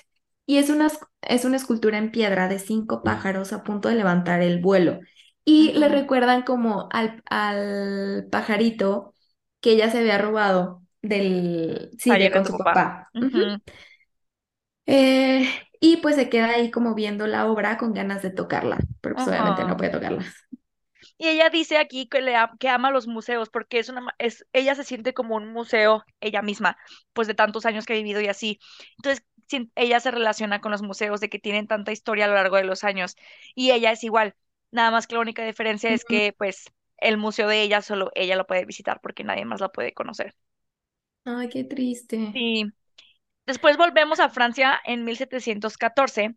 Y ella por fin logra llegar a Le Mans, caminó no sé cuántos días, pero caminó a Le Mans, ¿no? Eh, dice que siente como una decepción porque no era como lo recordaba. O sea, ella eh, recordaba este pueblo como mágico y lleno de cultura y de personas. Y dice que la magia pues se le, se le fue, ¿no? Este, Ajá. entonces dice que ella camina y que ve que pues la gente está como, que todo está como sucio, que la gente entra y sale como de borracha, que hay un chorro como de, que todo el mundo está gritando, así como raro, ¿no? Este, Ay, sí. y dice que entra a una taberna. em, no, a ver, yo me perdí. Ve como eh, a la gente, a la gente que está entrando en una taberna y que deja sus caballos con el Ah, mozo para que los lleve a un establo. Entonces Adi es de que, "Mm, tal vez puedo sacar algo de aquí. ah, creo que se quería robar algún caballo o algo así, ¿no? Sí, pues cualquier cosa para sobrevivir, porque la pobre mujer. Sí, es cierto. Entonces, Adi entra a los establos con la intención de tomar algo para comer o dinero o lo que sea, ¿no? Ajá. Entonces toma una, se roba una capa y un cuchillo que encuentra en uno de los caballos, pero sin querer cuando está ahí intentando robar, patea un balde y el mozo la ve y le empieza a perseguir. Entonces ella de que va corriendo para ya salirse del establo y justo cuando va a alcanzar la puerta, entra otro de los mozos, como por la puerta por la que ella pensaba salir y la atrapan. Y está súper no. feo porque pues obviamente la agarran y le dicen que las ladronas pagan con su cuerpo. Ay, asqueroso, viejos Justo, asquerosos. sí, horrible. Justo están como por cortarle los tirantes del, del vestido cuando ella le encaja el cuchillo que se había robado previamente de otro caballo en la pierna a uno de ellos, ¿no? Y con eso de que logra a esca- escapar. Pero antes de eso, cuando está como force- forcejeando, perdón, se le encaja uno de los cuchillos que tenía otro de los mozos en como en el hombro. Total que ya a duras penas logra escaparse, o sea, salir corriendo y se esconde atrás de uno de los barriles, nada más para que se les olvide que la vieron. Está súper cañona esa escena. Y yo así de que, ¿cómo, cómo, cómo que con su cuerpo? Sí. Está súper feo. De- aparte, dice que ya una vez que se sale y se esconde, ve salir a los dos mozos de que buscándola súper enojados y ve que a medio camino se, Sí. se voltean a ver súper confundidos de que, ah, ¿A qué caray, venimos? aquí venimos porque estamos aquí. Y dice ella que observa cómo eh, donde le había encajado el cuchillo al mozo, ya no hay nada, se- como que desapareció la herida que le hizo al mozo, porque recordemos, ella no puede causar algo, un efecto, ¿no? E- En, el mundo real. Sí, sí. Entonces, este, pues se vuelven a meter al establo así como de que, "Mm, ¿qué pasó aquí? Ok. Ajá. Ay, no. Entonces, ella eh, decide irse a París, ¿no? Dice que no puedo quedarme aquí tampoco, bye. Y su sueño, creo que no comentamos eso, pero su sueño siempre fue conocer París y, e ir a París, ¿no? Y de hecho, o sea, cuando ella hablaba con, con su amigo imaginario, este el guapo, le preguntaba así que, ay, ¿cómo es París? Y así, siempre se imaginó en París, ¿no? Entonces, este, va caminando y también se da cuenta de que la herida que le hizo el mozo se le cerró. Entonces, pues esto, pues cae en cuenta de que pues también a ella no la pueden herir, ¿no? O sea, es inmortal. Este, y ya que va, pues camino hacia París, o sea, porque obviamente no está cerca, pero dice, esto ahora sí es lo más lejos que he estado de mi casa. Qué fuerte. O sea, y no hay vuelta atrás. No, no hay vuelta atrás. Ajá. Ay, no, no, Y, no. Ajá, regresamos a Nueva York, again, 2014. Y eh, aquí Adi tiene un pensamiento que le encantan las ciudades grandes porque siempre hay un rincón por descubrir, ¿no? Paseando por Nueva York encuentra una librería que jamás había visto. Porque, digo, seamos honestos, una persona inmortal creo que ya descubrió casi todo. todo, ajá, todo, ¿no? Y por eso le gusta Entonces, Nueva York. Sí, y ella dice que ya había ido a todas las librerías, pero que esta nunca la había visto. Entonces se mete y hay libros de todo tipo y la librería se llama La Última Palabra. Me gusta el nombre. nombre, Ajá. sí, ajá. Y pues es un lugar increíble que Dani y yo amaríamos mucho, ¿no? Muchísimo. Ajá. Y otra cosa que se nos hizo súper cool a las dos Ajá. fue que paseando por las estanterías se encuentra un gatito que se llama Novela. En inglés no sé cómo se llama. Book. Se llama Ah, Book. Está, está súper Sí, cool. está súper cool. Este, el, aparte el gatito, de que es como naranjadito y, y como que es el, se siente el dueño de la librería. Ay, sí, pero se me hizo súper padre que se llamara así. sí. Me gusta más en inglés. Sí, a mí, a mí sí me gusta en español, fíjate, novela.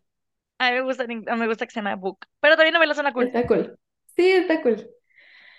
Y Mm, luego eh, dice que pues está ahí con el, eh, en la librería viendo unos libros y se encuentra con el gato y que el gato se le acerca mucho, ¿no? Entonces en eso, este, eh, escucha una voz que le dicen así que, ay, ¿necesitas algo? Eh, Qué raro que, que no vela, o sea, que el gato se le acerque a alguien, usualmente pues no se acerca, ¿no? Entonces ella voltea a verlo y entra en shock porque, chicos y chicas, este hombre que llegó, o sea, que está como encargado de la librería, que le preguntó, es exactamente igual al hombre que ella había dibujado desde hace miles de, 300 años, el hombre que ella se había imaginado y que había creado en su cabeza como su hombre perfecto.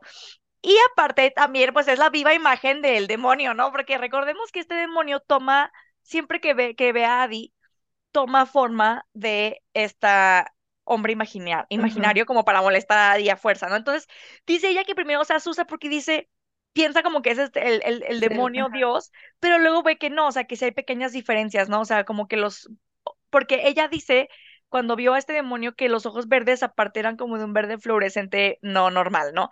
Y aquí no, el, son verdes normales. Pero Verde lo ve así de que igual, de nomás este, con el cabello oscuro rizado, ojos eh, verdes más tirándole a gris, eh, trae antojio, antojios, anteojos. ah, Y bueno, eh, él le dice que se llama Henry, ¿no? Este, y ya a Adi le dice de que no, todo bien, muchas gracias, y así. Ajá. Em, Y ¿y qué aquí, la verdad, se me hizo súper chistoso porque pues la Adi estaba bien a gusto viendo los libros, se le ocurre tomar un libro de la Odisea y se va. O sea, obviamente ella está segurísima de que en cuanto cruce la puerta se le va a olvidar, ¿no? Pero Henry la persigue hasta la salida, Ajá, y se le hace de raro a Adi. oye, oye, ¿a dónde vas? Ajá. Diciéndole que tiene que pagar el libro, ¿no? De que, oye, ¿a dónde piensas irte sin pagar el libro? Y Adi se voltea y se le queda viendo de que, ¿qué? ¿Qué me dijiste? Porque no está acostumbrada. Ajá. Y Adi No, no, empieza como que a, a decir, ay, tal vez estaba muy cerca de mí y me alcanzó a seguir tras la puerta y pues ya no aplicó, ¿no? Porque no me vio salir a mí, o sea, seguimos juntos como en el mismo momento. Y por eso, Ajá. ajá. Y aparte el libro de la Odisea, creo que estaba en En griego, no sé en qué idioma estaba. Y el Henry le dice que, bueno, pues X, llévatelo. No es como que todo mundo se pelea por un ejemplar de la Odisea en griego. Te lo regalo, puedes llevártelo, ¿no? Y Adi de que, bueno, ok, bye. Pero Ajá. está Porque Andy se hace la mensa primero de que, ay, este, perdón, se me olvidó y, ajá, se empieza a darle como mil excusas. Y Henry así de que, "Mm, sí, sí, ok, pues está bien, te voy a creer, pero, ok, llévatelo pues. Solo porque es un libro que ni al caso. ajá, sí, de que nadie lee la Odisea en griego. Llévatelo. Ajá, ajá. Y aquí está cool porque vemos ahora Como la la perspectiva de, de, ajá, de de Henry. Henry. Y descubrimos que se llama Henry Strauss. Henry vuelve a entrar a la librería, este, y aquí conocemos un poquito más de él, ¿no? De que te- él empieza a pensar que lleva cinco años trabajando en esa librería, le encanta el lugar, le encanta el olor a los libros, este, aunque le pagan de que nada, ¿no? Y aquí conocemos como su dinámica familiar, que él es como la decepción de la familia, este, porque nunca ha encontrado como cuál es su vocación, no sabe qué hacer, este, y su hermano es como el típico hermano o, o el hijo que no es perfecto y todos los demás sí, ¿no? Su hermano es de que cirujano, súper sí, buen doctor, le va súper bien, su hermana se dedica al arte, bla, bla, bla. Este, y él dice que pues él trabaja ahí porque siente que es como en el único lugar en el que no ha fracasado. Entonces aquí conocemos un poco de sus traumas, ¿no? De Ah, que sí, siente, siente que en todo, todo lo que hace fracasa y que en la librería es como su lugar seguro. También conocemos que hay una chava que es como su amiga que está, no sé por qué, siempre se la pasa ahí en la librería con él, como que no tiene nada que hacer. Y su amiga se llama Bea, o Bea. Este, Ajá, Ajá, y te cuenta que esa noche van a ir a una obra de teatro con su amiga Bey, o Bea, como se llama. Y pues ya, total, de que saliendo de la librería se van los dos juntos al teatro, llegan al teatro a ver a su amigo Robbie, que es el que va a actuar. Me gordo. Eh, y aquí Henry como que nos da a entender o nos dice que tuvo algo con él cuando eran Ajá, adolescentes. ajá. Total, Pero de que súper random, así de la nada. Y tú, sí, es un comentario que Dani y yo concordamos un poco en el que estuvo un poco forzado. O sea, como que lo metieron muy random. No, se sintió raro. porque aparte, creo que no, no lo pusimos aquí en el punto, pero ella va, eh, o sea, es, es la razón por la cual estuvo como raro, porque te lo Ah, cuentan sí, muy sí. rápido, porque él empieza así de que, ay, a esta obra se supone que yo iba a venir con mi ex Tabitha. ujú. y como que te cuenta que está triste porque terminó con Tabitha y está como deprimido y así, que iba a venir con ella, bla, bla, bla. Y luego dice, ay, luego vi a Robbie en el escenario y me recordé por qué me enamoré de él. Y es como, a ver, a ver, a ver, espérate. Entonces, ¿Qué ¿estás está llorando por pasando? Tabitha o Ajá, estás llorando por Robbie? ¿Por quién estás ajá. deprimido? Entonces, pero, Sí, eso fue lo que est- estuvo random. ajá, estuvo súper random, como que no, cuando lo lean, se van a dar cuenta de que está como que, a ver, entonces, eh, eh, ¿a quién es a quién quieres? ¿A Tabitha o a Robbie? O a los dos, y al parecer es como a los dos. Como que los dos le duelen. Sí, estuvo Ajá, random. ajá, Entonces, cuando termina la obra, este, pues también aquí está random, porque cuando termina la obra, como que él se queda en shock, o sea, como que algo lo impactó, lo hizo pensar, no sé, y parece que hasta se va a desmayar, porque hasta su amiga Bea lo ve con preocupación de que, ¿estás bien? ¿Qué pasó? Eh, y se aprieta tanto las, las como las manos que se abre la palma con sus propias uñas. Entonces, ajá, no sé, son cositas como raras que también te van soltando. ajá. Y te das cuenta que Henry no es muy normal. Sí, no. No es muy normal. Sí. Ajá. Y, y creo que Henry, o sea, te das cuenta de que Henry es como demasiado sensible, Ajá, pero sí, no entiendes total. por qué o cómo ni nada. Está raro.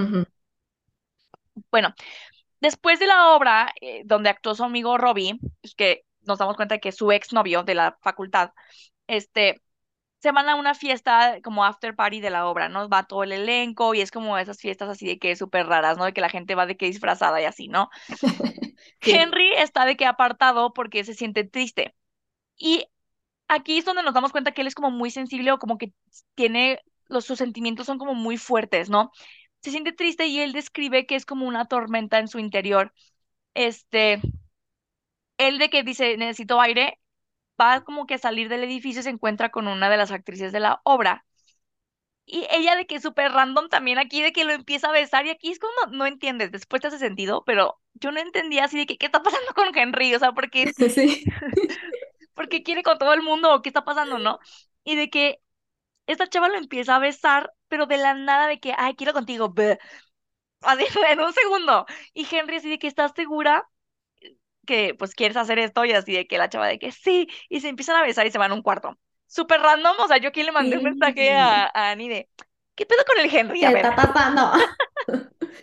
Sí, está muy raro. quiere Sí, con tu ex, de onda. con su otro ex, y luego se besa con esa chava así, súper random, de que ni siquiera platican antes, está bien raro.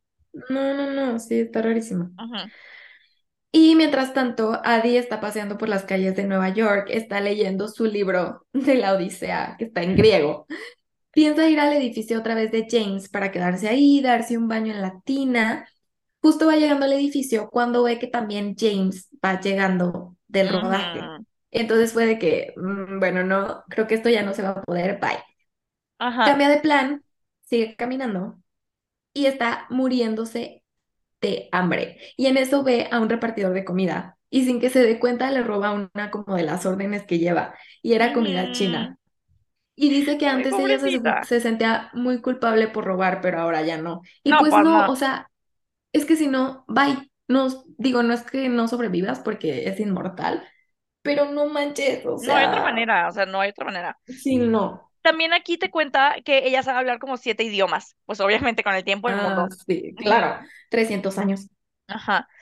Entonces, tiene que, eso es lo que más me frustra, que siempre tiene que estar buscando dónde dormir, dónde Eso a descansar, mí o sea, también ay me no, frustra mucho, que no tenga como un lugar no, al cual llegar, que estén tus cosas, que lo conozcas, que sea familiar y que digas, ah, este es mi Aparte rinconcito. dice que, Sí, que ha intentado hacerse de rincones o de lugares y que por Y no alguna u otra razón Ujú.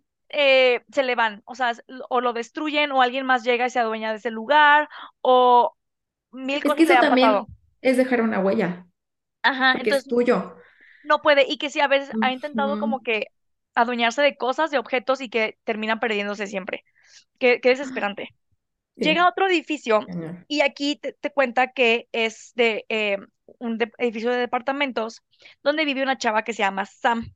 Y mientras ella como va pensando, te das cuenta de que Sam es una chava con la que a veces sale y tiene como que meses con las que, meses con, en los que, perdón, ella salía con Sam. Obviamente Sam pues no la recuerda, ¿no? Obviamente. No.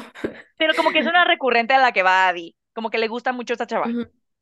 Este, y en una de esas como que eh, revolcones que se dieron en uno de esos días, este, ella se dio cuenta de que en la azotea o en el rooftop del edificio siempre dejan la llave, este, como arriba del marco de la puerta. Entonces, pues ella dice, quiero sentarme un rato, ¿no? Entonces se sube, este, agarra la llave y se sienta en el, en el rooftop. Y cuando está ahí en la azotea, eh, de repente ve que entran un grupo de personas y entre ellos está Sam. Sam obviamente no lo recuerda, se acerca a ella, le ofrece un cigarro, de que comienzan a platicar como si fuera la primera vez. Y me da mucha risa porque esta Adi siempre ya sabe qué le van a decir porque dice que es muy común que siempre las personas que ya conoció una vez le vuelven a repetir lo siempre lo mismo. Ajá, qué Sí. desesperante.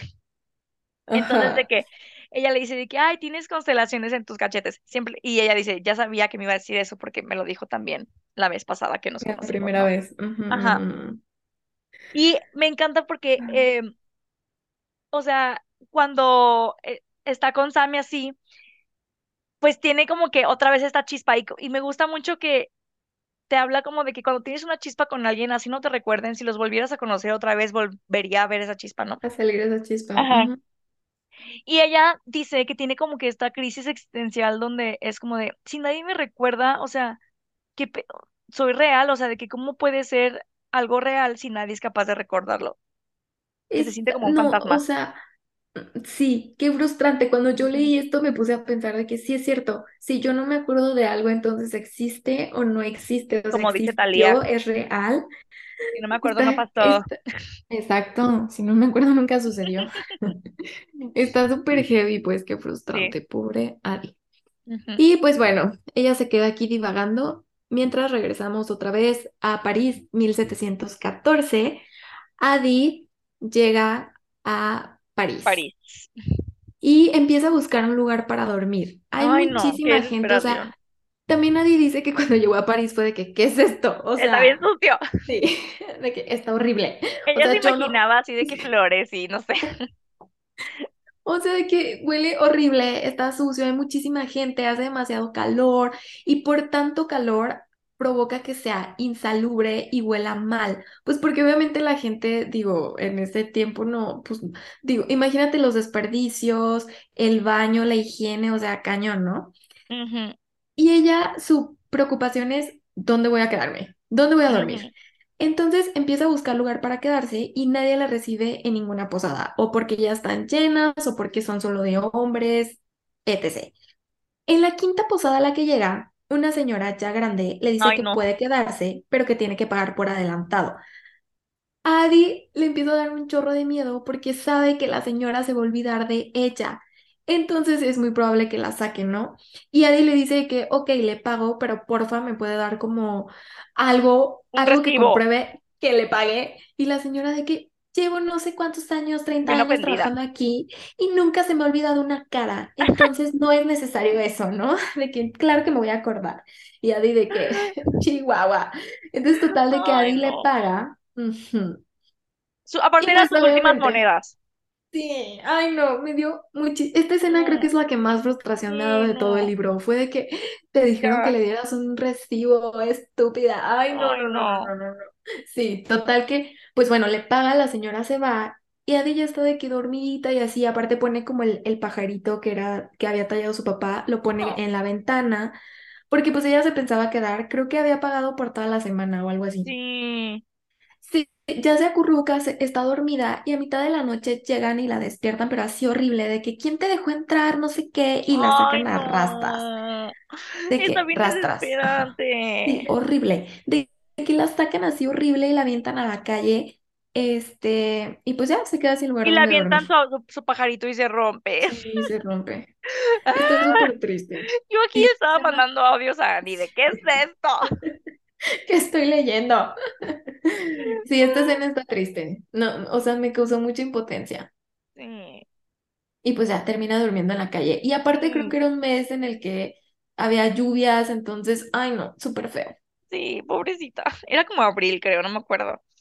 No Pero muy sé, feo. pero ujú, Dice que entre la muchedumbre y así le, le entró como un olor a pan, a panecito, así horneado. Y lo sigue, literal lo sigue así como en las caricaturas y encuentra un mercado. Intenta robar, pero se da cuenta de que aquí no es tan fácil robar como en los, en las aldeas donde venía, porque aquí la gente pues es una ciudad más grande y está más viva, ¿no? sí, sí, sí. Entonces dice que le cuesta mucho trabajo eh, robar y que la gente, o sea, de que empieza de que amenazarla y así súper feo. Este, entonces, obviamente, eh, pues literal con su última moneda que le quedaba, le quedaba una, comprar el pedazo de pan que, este, que se iba a robar. Ay, sí. Y aquí es cuando dice de que, güey, nadie me va a salvar, o sea, porque dice que ella se quedó, se, se fue de ahí del mercadito y se quedó viendo el, el lago, el Siena, el Sena, o como se diga, ahí París, y se le queda viendo y, dis- y dice que en su, en el fondo ella sintió como, ella estaba esperando que alguien llegara a salvarla Es, a eso me rompe mucho el corazón de que dice, me di cuenta de que yo estaba ahí esperando que alguien viniera a salvarme, hasta que me di cuenta de que nadie iba a venir por mí. Tengo que yo solita salvarme. Güey, qué horror.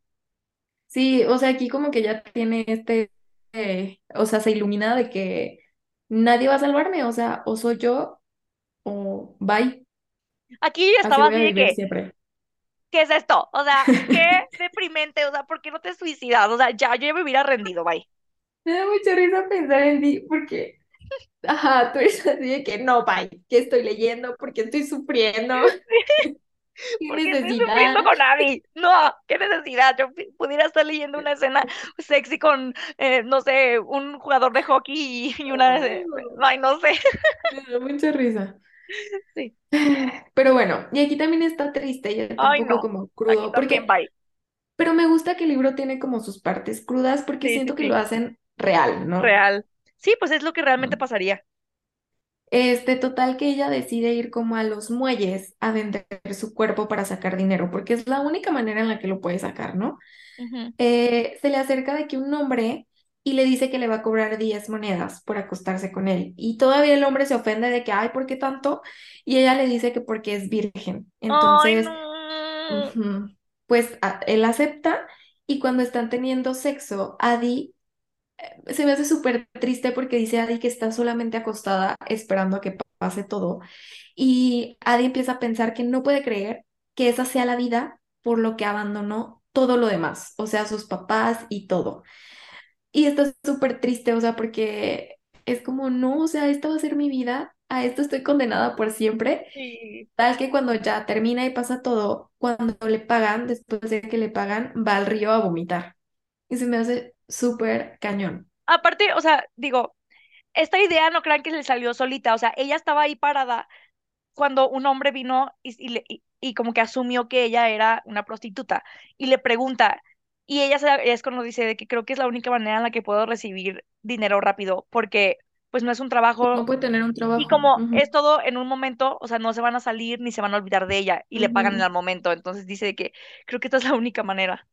Ay, sí, qué horrible. Ese invierno, o sea, sufrió muchísimo, porque aparte, güey, o sea, imagínate ser virgen y que tu primera experiencia sea esa, ay, no, qué horror. Que sí, qué horrible. no tenía nada que comer, era de que literal homeless, estaba súper cansada y dice que pues obviamente ya no se puede morir, pero dice que siente que pues se le congelan las extremidades así y se queda dormida como abajo, creo que de un puente o algo así.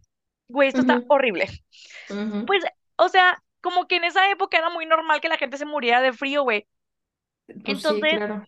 este, dice que se queda dormida en la calle y que de repente solo despierta y siente como cuerpos a su alrededor y, y primero no sabe qué pedo, pero empieza como a sentir y se sienten raros Ay, no. y ve la cara de un, de uno de los cuerpos y se da cuenta de que está, de que la tiraron en una como, pues carreta llena de se cuerpos de gente cuerpos. muerta.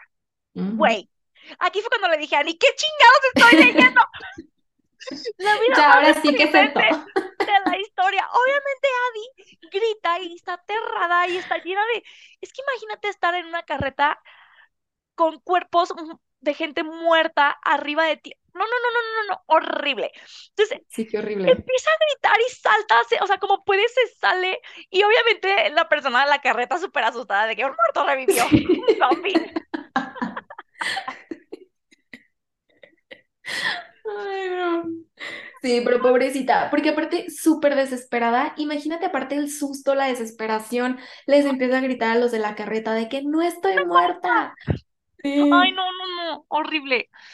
Y una vez que se sale y así, que ya corre, se da cuenta de que el pajarito de su papá, güey, se quedó en la carreta con los muertos, güey. no. Ay, sí, para acabarla. Yo que ya todavía, ¿para qué quieres vivir, amiga? Sí. ¿Para qué? Y Ay, está no, triste porque aquí ella tiene el pensamiento de que es lo único, lo último que me quedaba de mi antigua vida. el O sea, y pajarito. ahora sí no tengo nada. Ay, no. Y avanzamos un año, París 1715. Adi está cumpliendo un año de esta maldición, ¿no? Un año desde que escapó de su boda.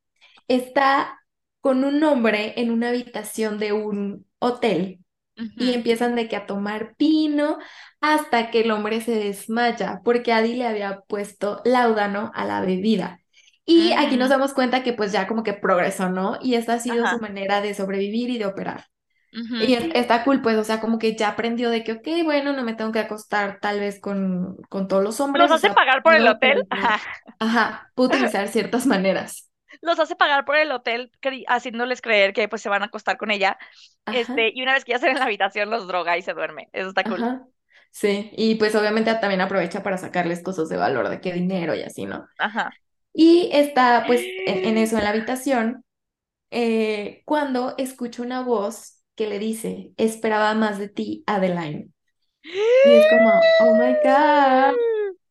Mm, Ok, obviamente esta persona, o sea, cuando ella se levanta de la cama así de que no puede ser posible, y adivinen quién está enfrente.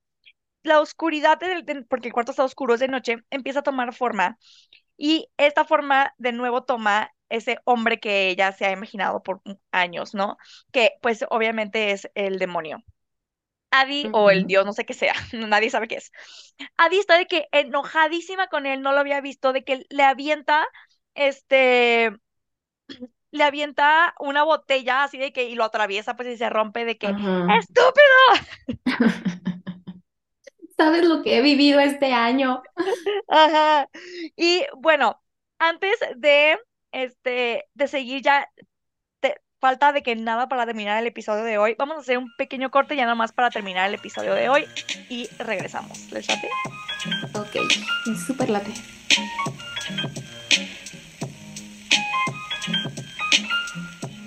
Regresamos. Regresamos. Último corte, ahora sí. Ya, rapidísimo.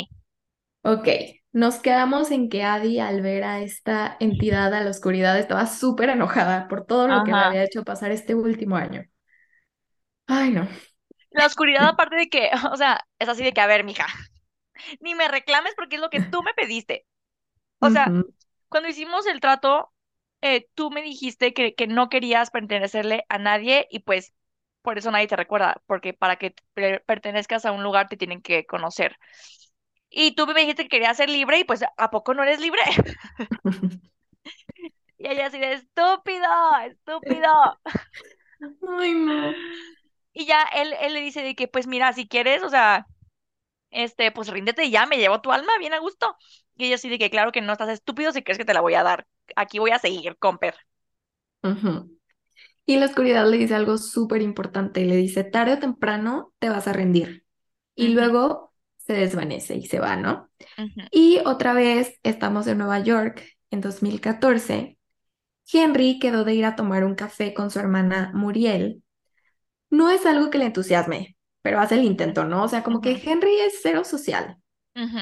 Eh, total de que llega a la cafetería y aquí otra vez pasa algo que decimos, Mm, ¿qué está raro. onda con Ajá. Henry? Ajá. Porque pues llega, pide una mesa porque su hermana todavía no había llegado y la hostess le dice que no hay lugar, o sea que bye. Pero luego cuando lo ve a los ojos le dice que no se preocupe, que ella le va a buscar una mesa y que ahorita lo busca. Entonces es Está como, súper raro eso. ¿qué está pasando? Ajá. Ajá.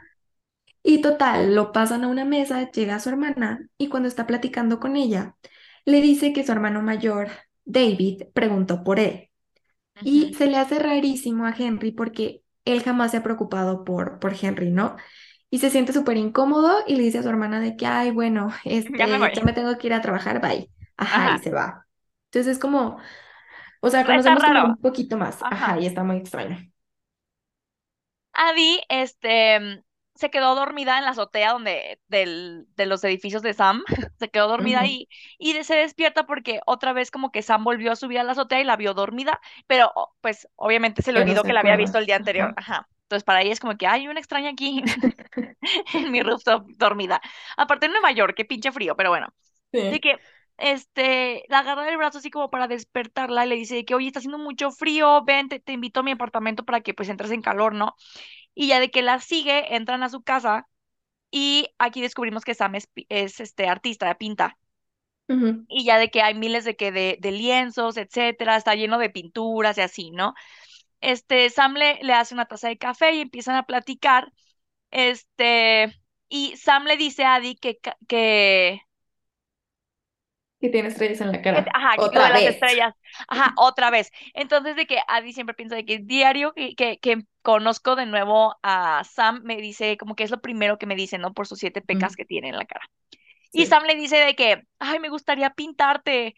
Eh, tienes como una cara como eh, diferente, como eterna, ¿no? O sea, algo es algo que le dicen que tiene como una cara como si fuera de hace Sí, como muchos años, atemporal. lo cual es, claramente. Sí, tienen razón. Y cuando le dices a Sam eso de que quiere pintarla, Adi por dentro así de, ya me has pintado, chica. ¿Cómo te explico?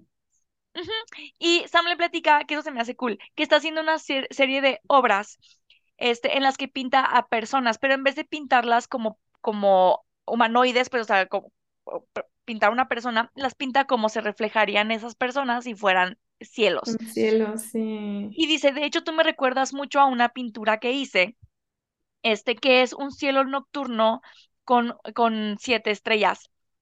Y eh, pues Sam lo que no sabe es que pues esa pintura la hizo con Adi, pero ella no sabe. Y le dice de que todas mis pinturas recuerdo, porque todas las pinturas me, me inspiré en una persona, un vecino, un extraño, pero de todas me acuerdo de quién me inspiré, menos de esa. Y es porque fue de Adi. Ay, sí. Y bueno, total que se despiden porque a Adi se le hace muy doloroso eh, Sam. quedarse, porque. Sam si, si le dice de que, ay, bueno, me voy a bañar, si quieres te puedes quedar, jiji, y Adi dice que no, ya mejor me voy. Entonces se va y Adi está súper triste, se va sola a tomar un café y cuando está sentada en, en el café, eh, empieza a pensar de que está cansada de vivir tantos presentes, porque es doloroso. Entonces, pues intenta leer como la Odisea, pero no puede concentrarse. Y aparte, quiere leer como algo que sea otra realidad, o sea, algún romance, fantasía, algo que la saque por completo de, de la realidad. Ajá, Entonces decide ir otra vez a la última palabra. ajá, exactamente. ¡Eh! Bien emocionante esto. Pero bueno, Ajá. este, eh, aquí tenemos, así justo cuando pasa eso, vuelve a, a París, ¿no? Otra vez, París, 1716. Eh, Adi está, entra como a una sastrería y necesita, porque necesita un nuevo vestido, este, porque el que había robado hace semanas de otra tienda, pues ya se había rasgado, etcétera, ¿no? Y, y, pues no tiene dónde guardar ropa, entonces cada que tiene algo nuevo, tira lo viejo, ¿no? Y así, porque pues no tiene casa, ¿va? Este, y pues aquí es donde te explica que no puede conservar nada porque todo se le, se le pierde. Este, ella se mete a la tienda y se, se esconde hasta que el dueño de la tienda se sale. Este, una vez que se sale, empieza de que a explorar la tienda. eh, y aquí me gusta mucho esto porque dice que ve los trajes de hombre eh, y, y dice que qué fácil sería ser hombre. O sea, me recuerda a la canción de Taylor Swift, la de The Men, en el Sí. disco de Lover. Y dice, qué fácil ser ellos, o sea, no se les exige nada, pueden ir por la vida, o sea, en esa época, por ejemplo, las mujeres, ella, Adi platica que si la, si ven caminando sola una mujer, piensan que automáticamente es prostituta, ¿no? Entonces, de que qué fácil ser hombre, ¿no? Eh, y Y se, aparte, en ese tiempo creo que fue cuando se empezaron a usar los corsets y a ella le ajá, le chocaba usarlos. Y aparte necesitabas más de dos personas para ponerte un vestido. Y ella decía que pues es mucho más fácil ser hombre tan solo por la vestimenta y más cómodo. sí. Este, al final se decide por un vestido de que azul que le recuerda a la noche, súper elegante, etcétera, ¿no? Se sale de la tienda y en cuanto sale de la tienda choca con alguien y, oh sorpresa, ese alguien es otra vez este demonio obscuridad. Y esto te dice que ya pasó un año de la última vez que lo vio. Aquí descubrimos que este demonio la visita en su aniversario de la maldición. Ajá. Y bueno, van caminando juntos y la oscuridad le vuelve a decir de que ya ríndete, qué caso tiene vivir si nadie puede recordarte, es una tortura. Y ujú, Adi le dice de que ay, apenas van dos años, eh, que todavía le hace falta muchísimo por ver, ya ha visto mucho en París y ha visto cosas que no hubieran pasado como en su aldea de origen, ¿no? En Vilón. Y al final, este, la oscuridad le dice que le terminará rogando Ajá. que, que tenga su alma. Y ella lo único que hace es caminar a una casa abandonada que esa noche le va a servir de hogar. Aquí está cool porque Obviamente ella te va narrando todas sus desgracias, pero cuando ve al demonio le recuerda las cosas padres que le han pasado, ¿no? De que vi tantos amaneceres arriba de Notre Dame, eh, vi lo que es, este, no sé, creo que un elefante, ¿no? De que vi un elefante, o sea, como que, ajá, como que le dice, ajá, le dice así como de que, o sea, sí, es una miseria, pero también tiene su lado positivo y no me voy a rendir, bye. Y tiene, y como que crea esta, este reto para ella misma, ¿no? De no rendirse. Pero también siento que es un parte de su lado terco y orgulloso de Nel. No te voy a dar mi alma. Y siento que cada que lo ve como que reafirma eso. De na, exacto. na, na. Na, na, na, chica. Y bueno, ahora sí ya llegamos a el final de este episodio. Quiero. Es- me muy está padre. gustando muchísimo, sí, me está, Sí. de verdad, uf, este libro creo que fue mucho más de lo que esperaba. Sí, yo también, es, o sea, la verdad es que yo esperaba muy poco, porque de nuevo, no es como eh, la ficción hi- histórica no es mi fuerte, pero cuando le agregas ya el, la Más parte cositas. fantástica y misteriosa, sí, sí, mira, me super ganó. ¡Eh, qué Sí, emoción! Ok, muy bien. Pues eh, ahora sí que este es el, la parte uno del libro a, a- La vida invisible de Adi LaRue. Em, ya. Uy, espero Y les haya gustado. Muchísimas gracias por escucharnos otra semana más y por estar un episodio más con nosotras. Igual los esperamos en nuestro Instagram. Nos encanta que nos comenten las novelas de las que quieren que hablemos o lo que piensan de los episodios. Está padrísimo. Sí, amo. Amamos, amamos muy heavy. Gracias, Sí. gracias, gracias por estar con nosotras y nos despedimos con eh, este episodio. Yo soy Daniela Correa Yo, Ani Alvarado, y esto fue Crónicas de Reinas y Asesinas. Gracias por acompañarnos. Bye. Bye.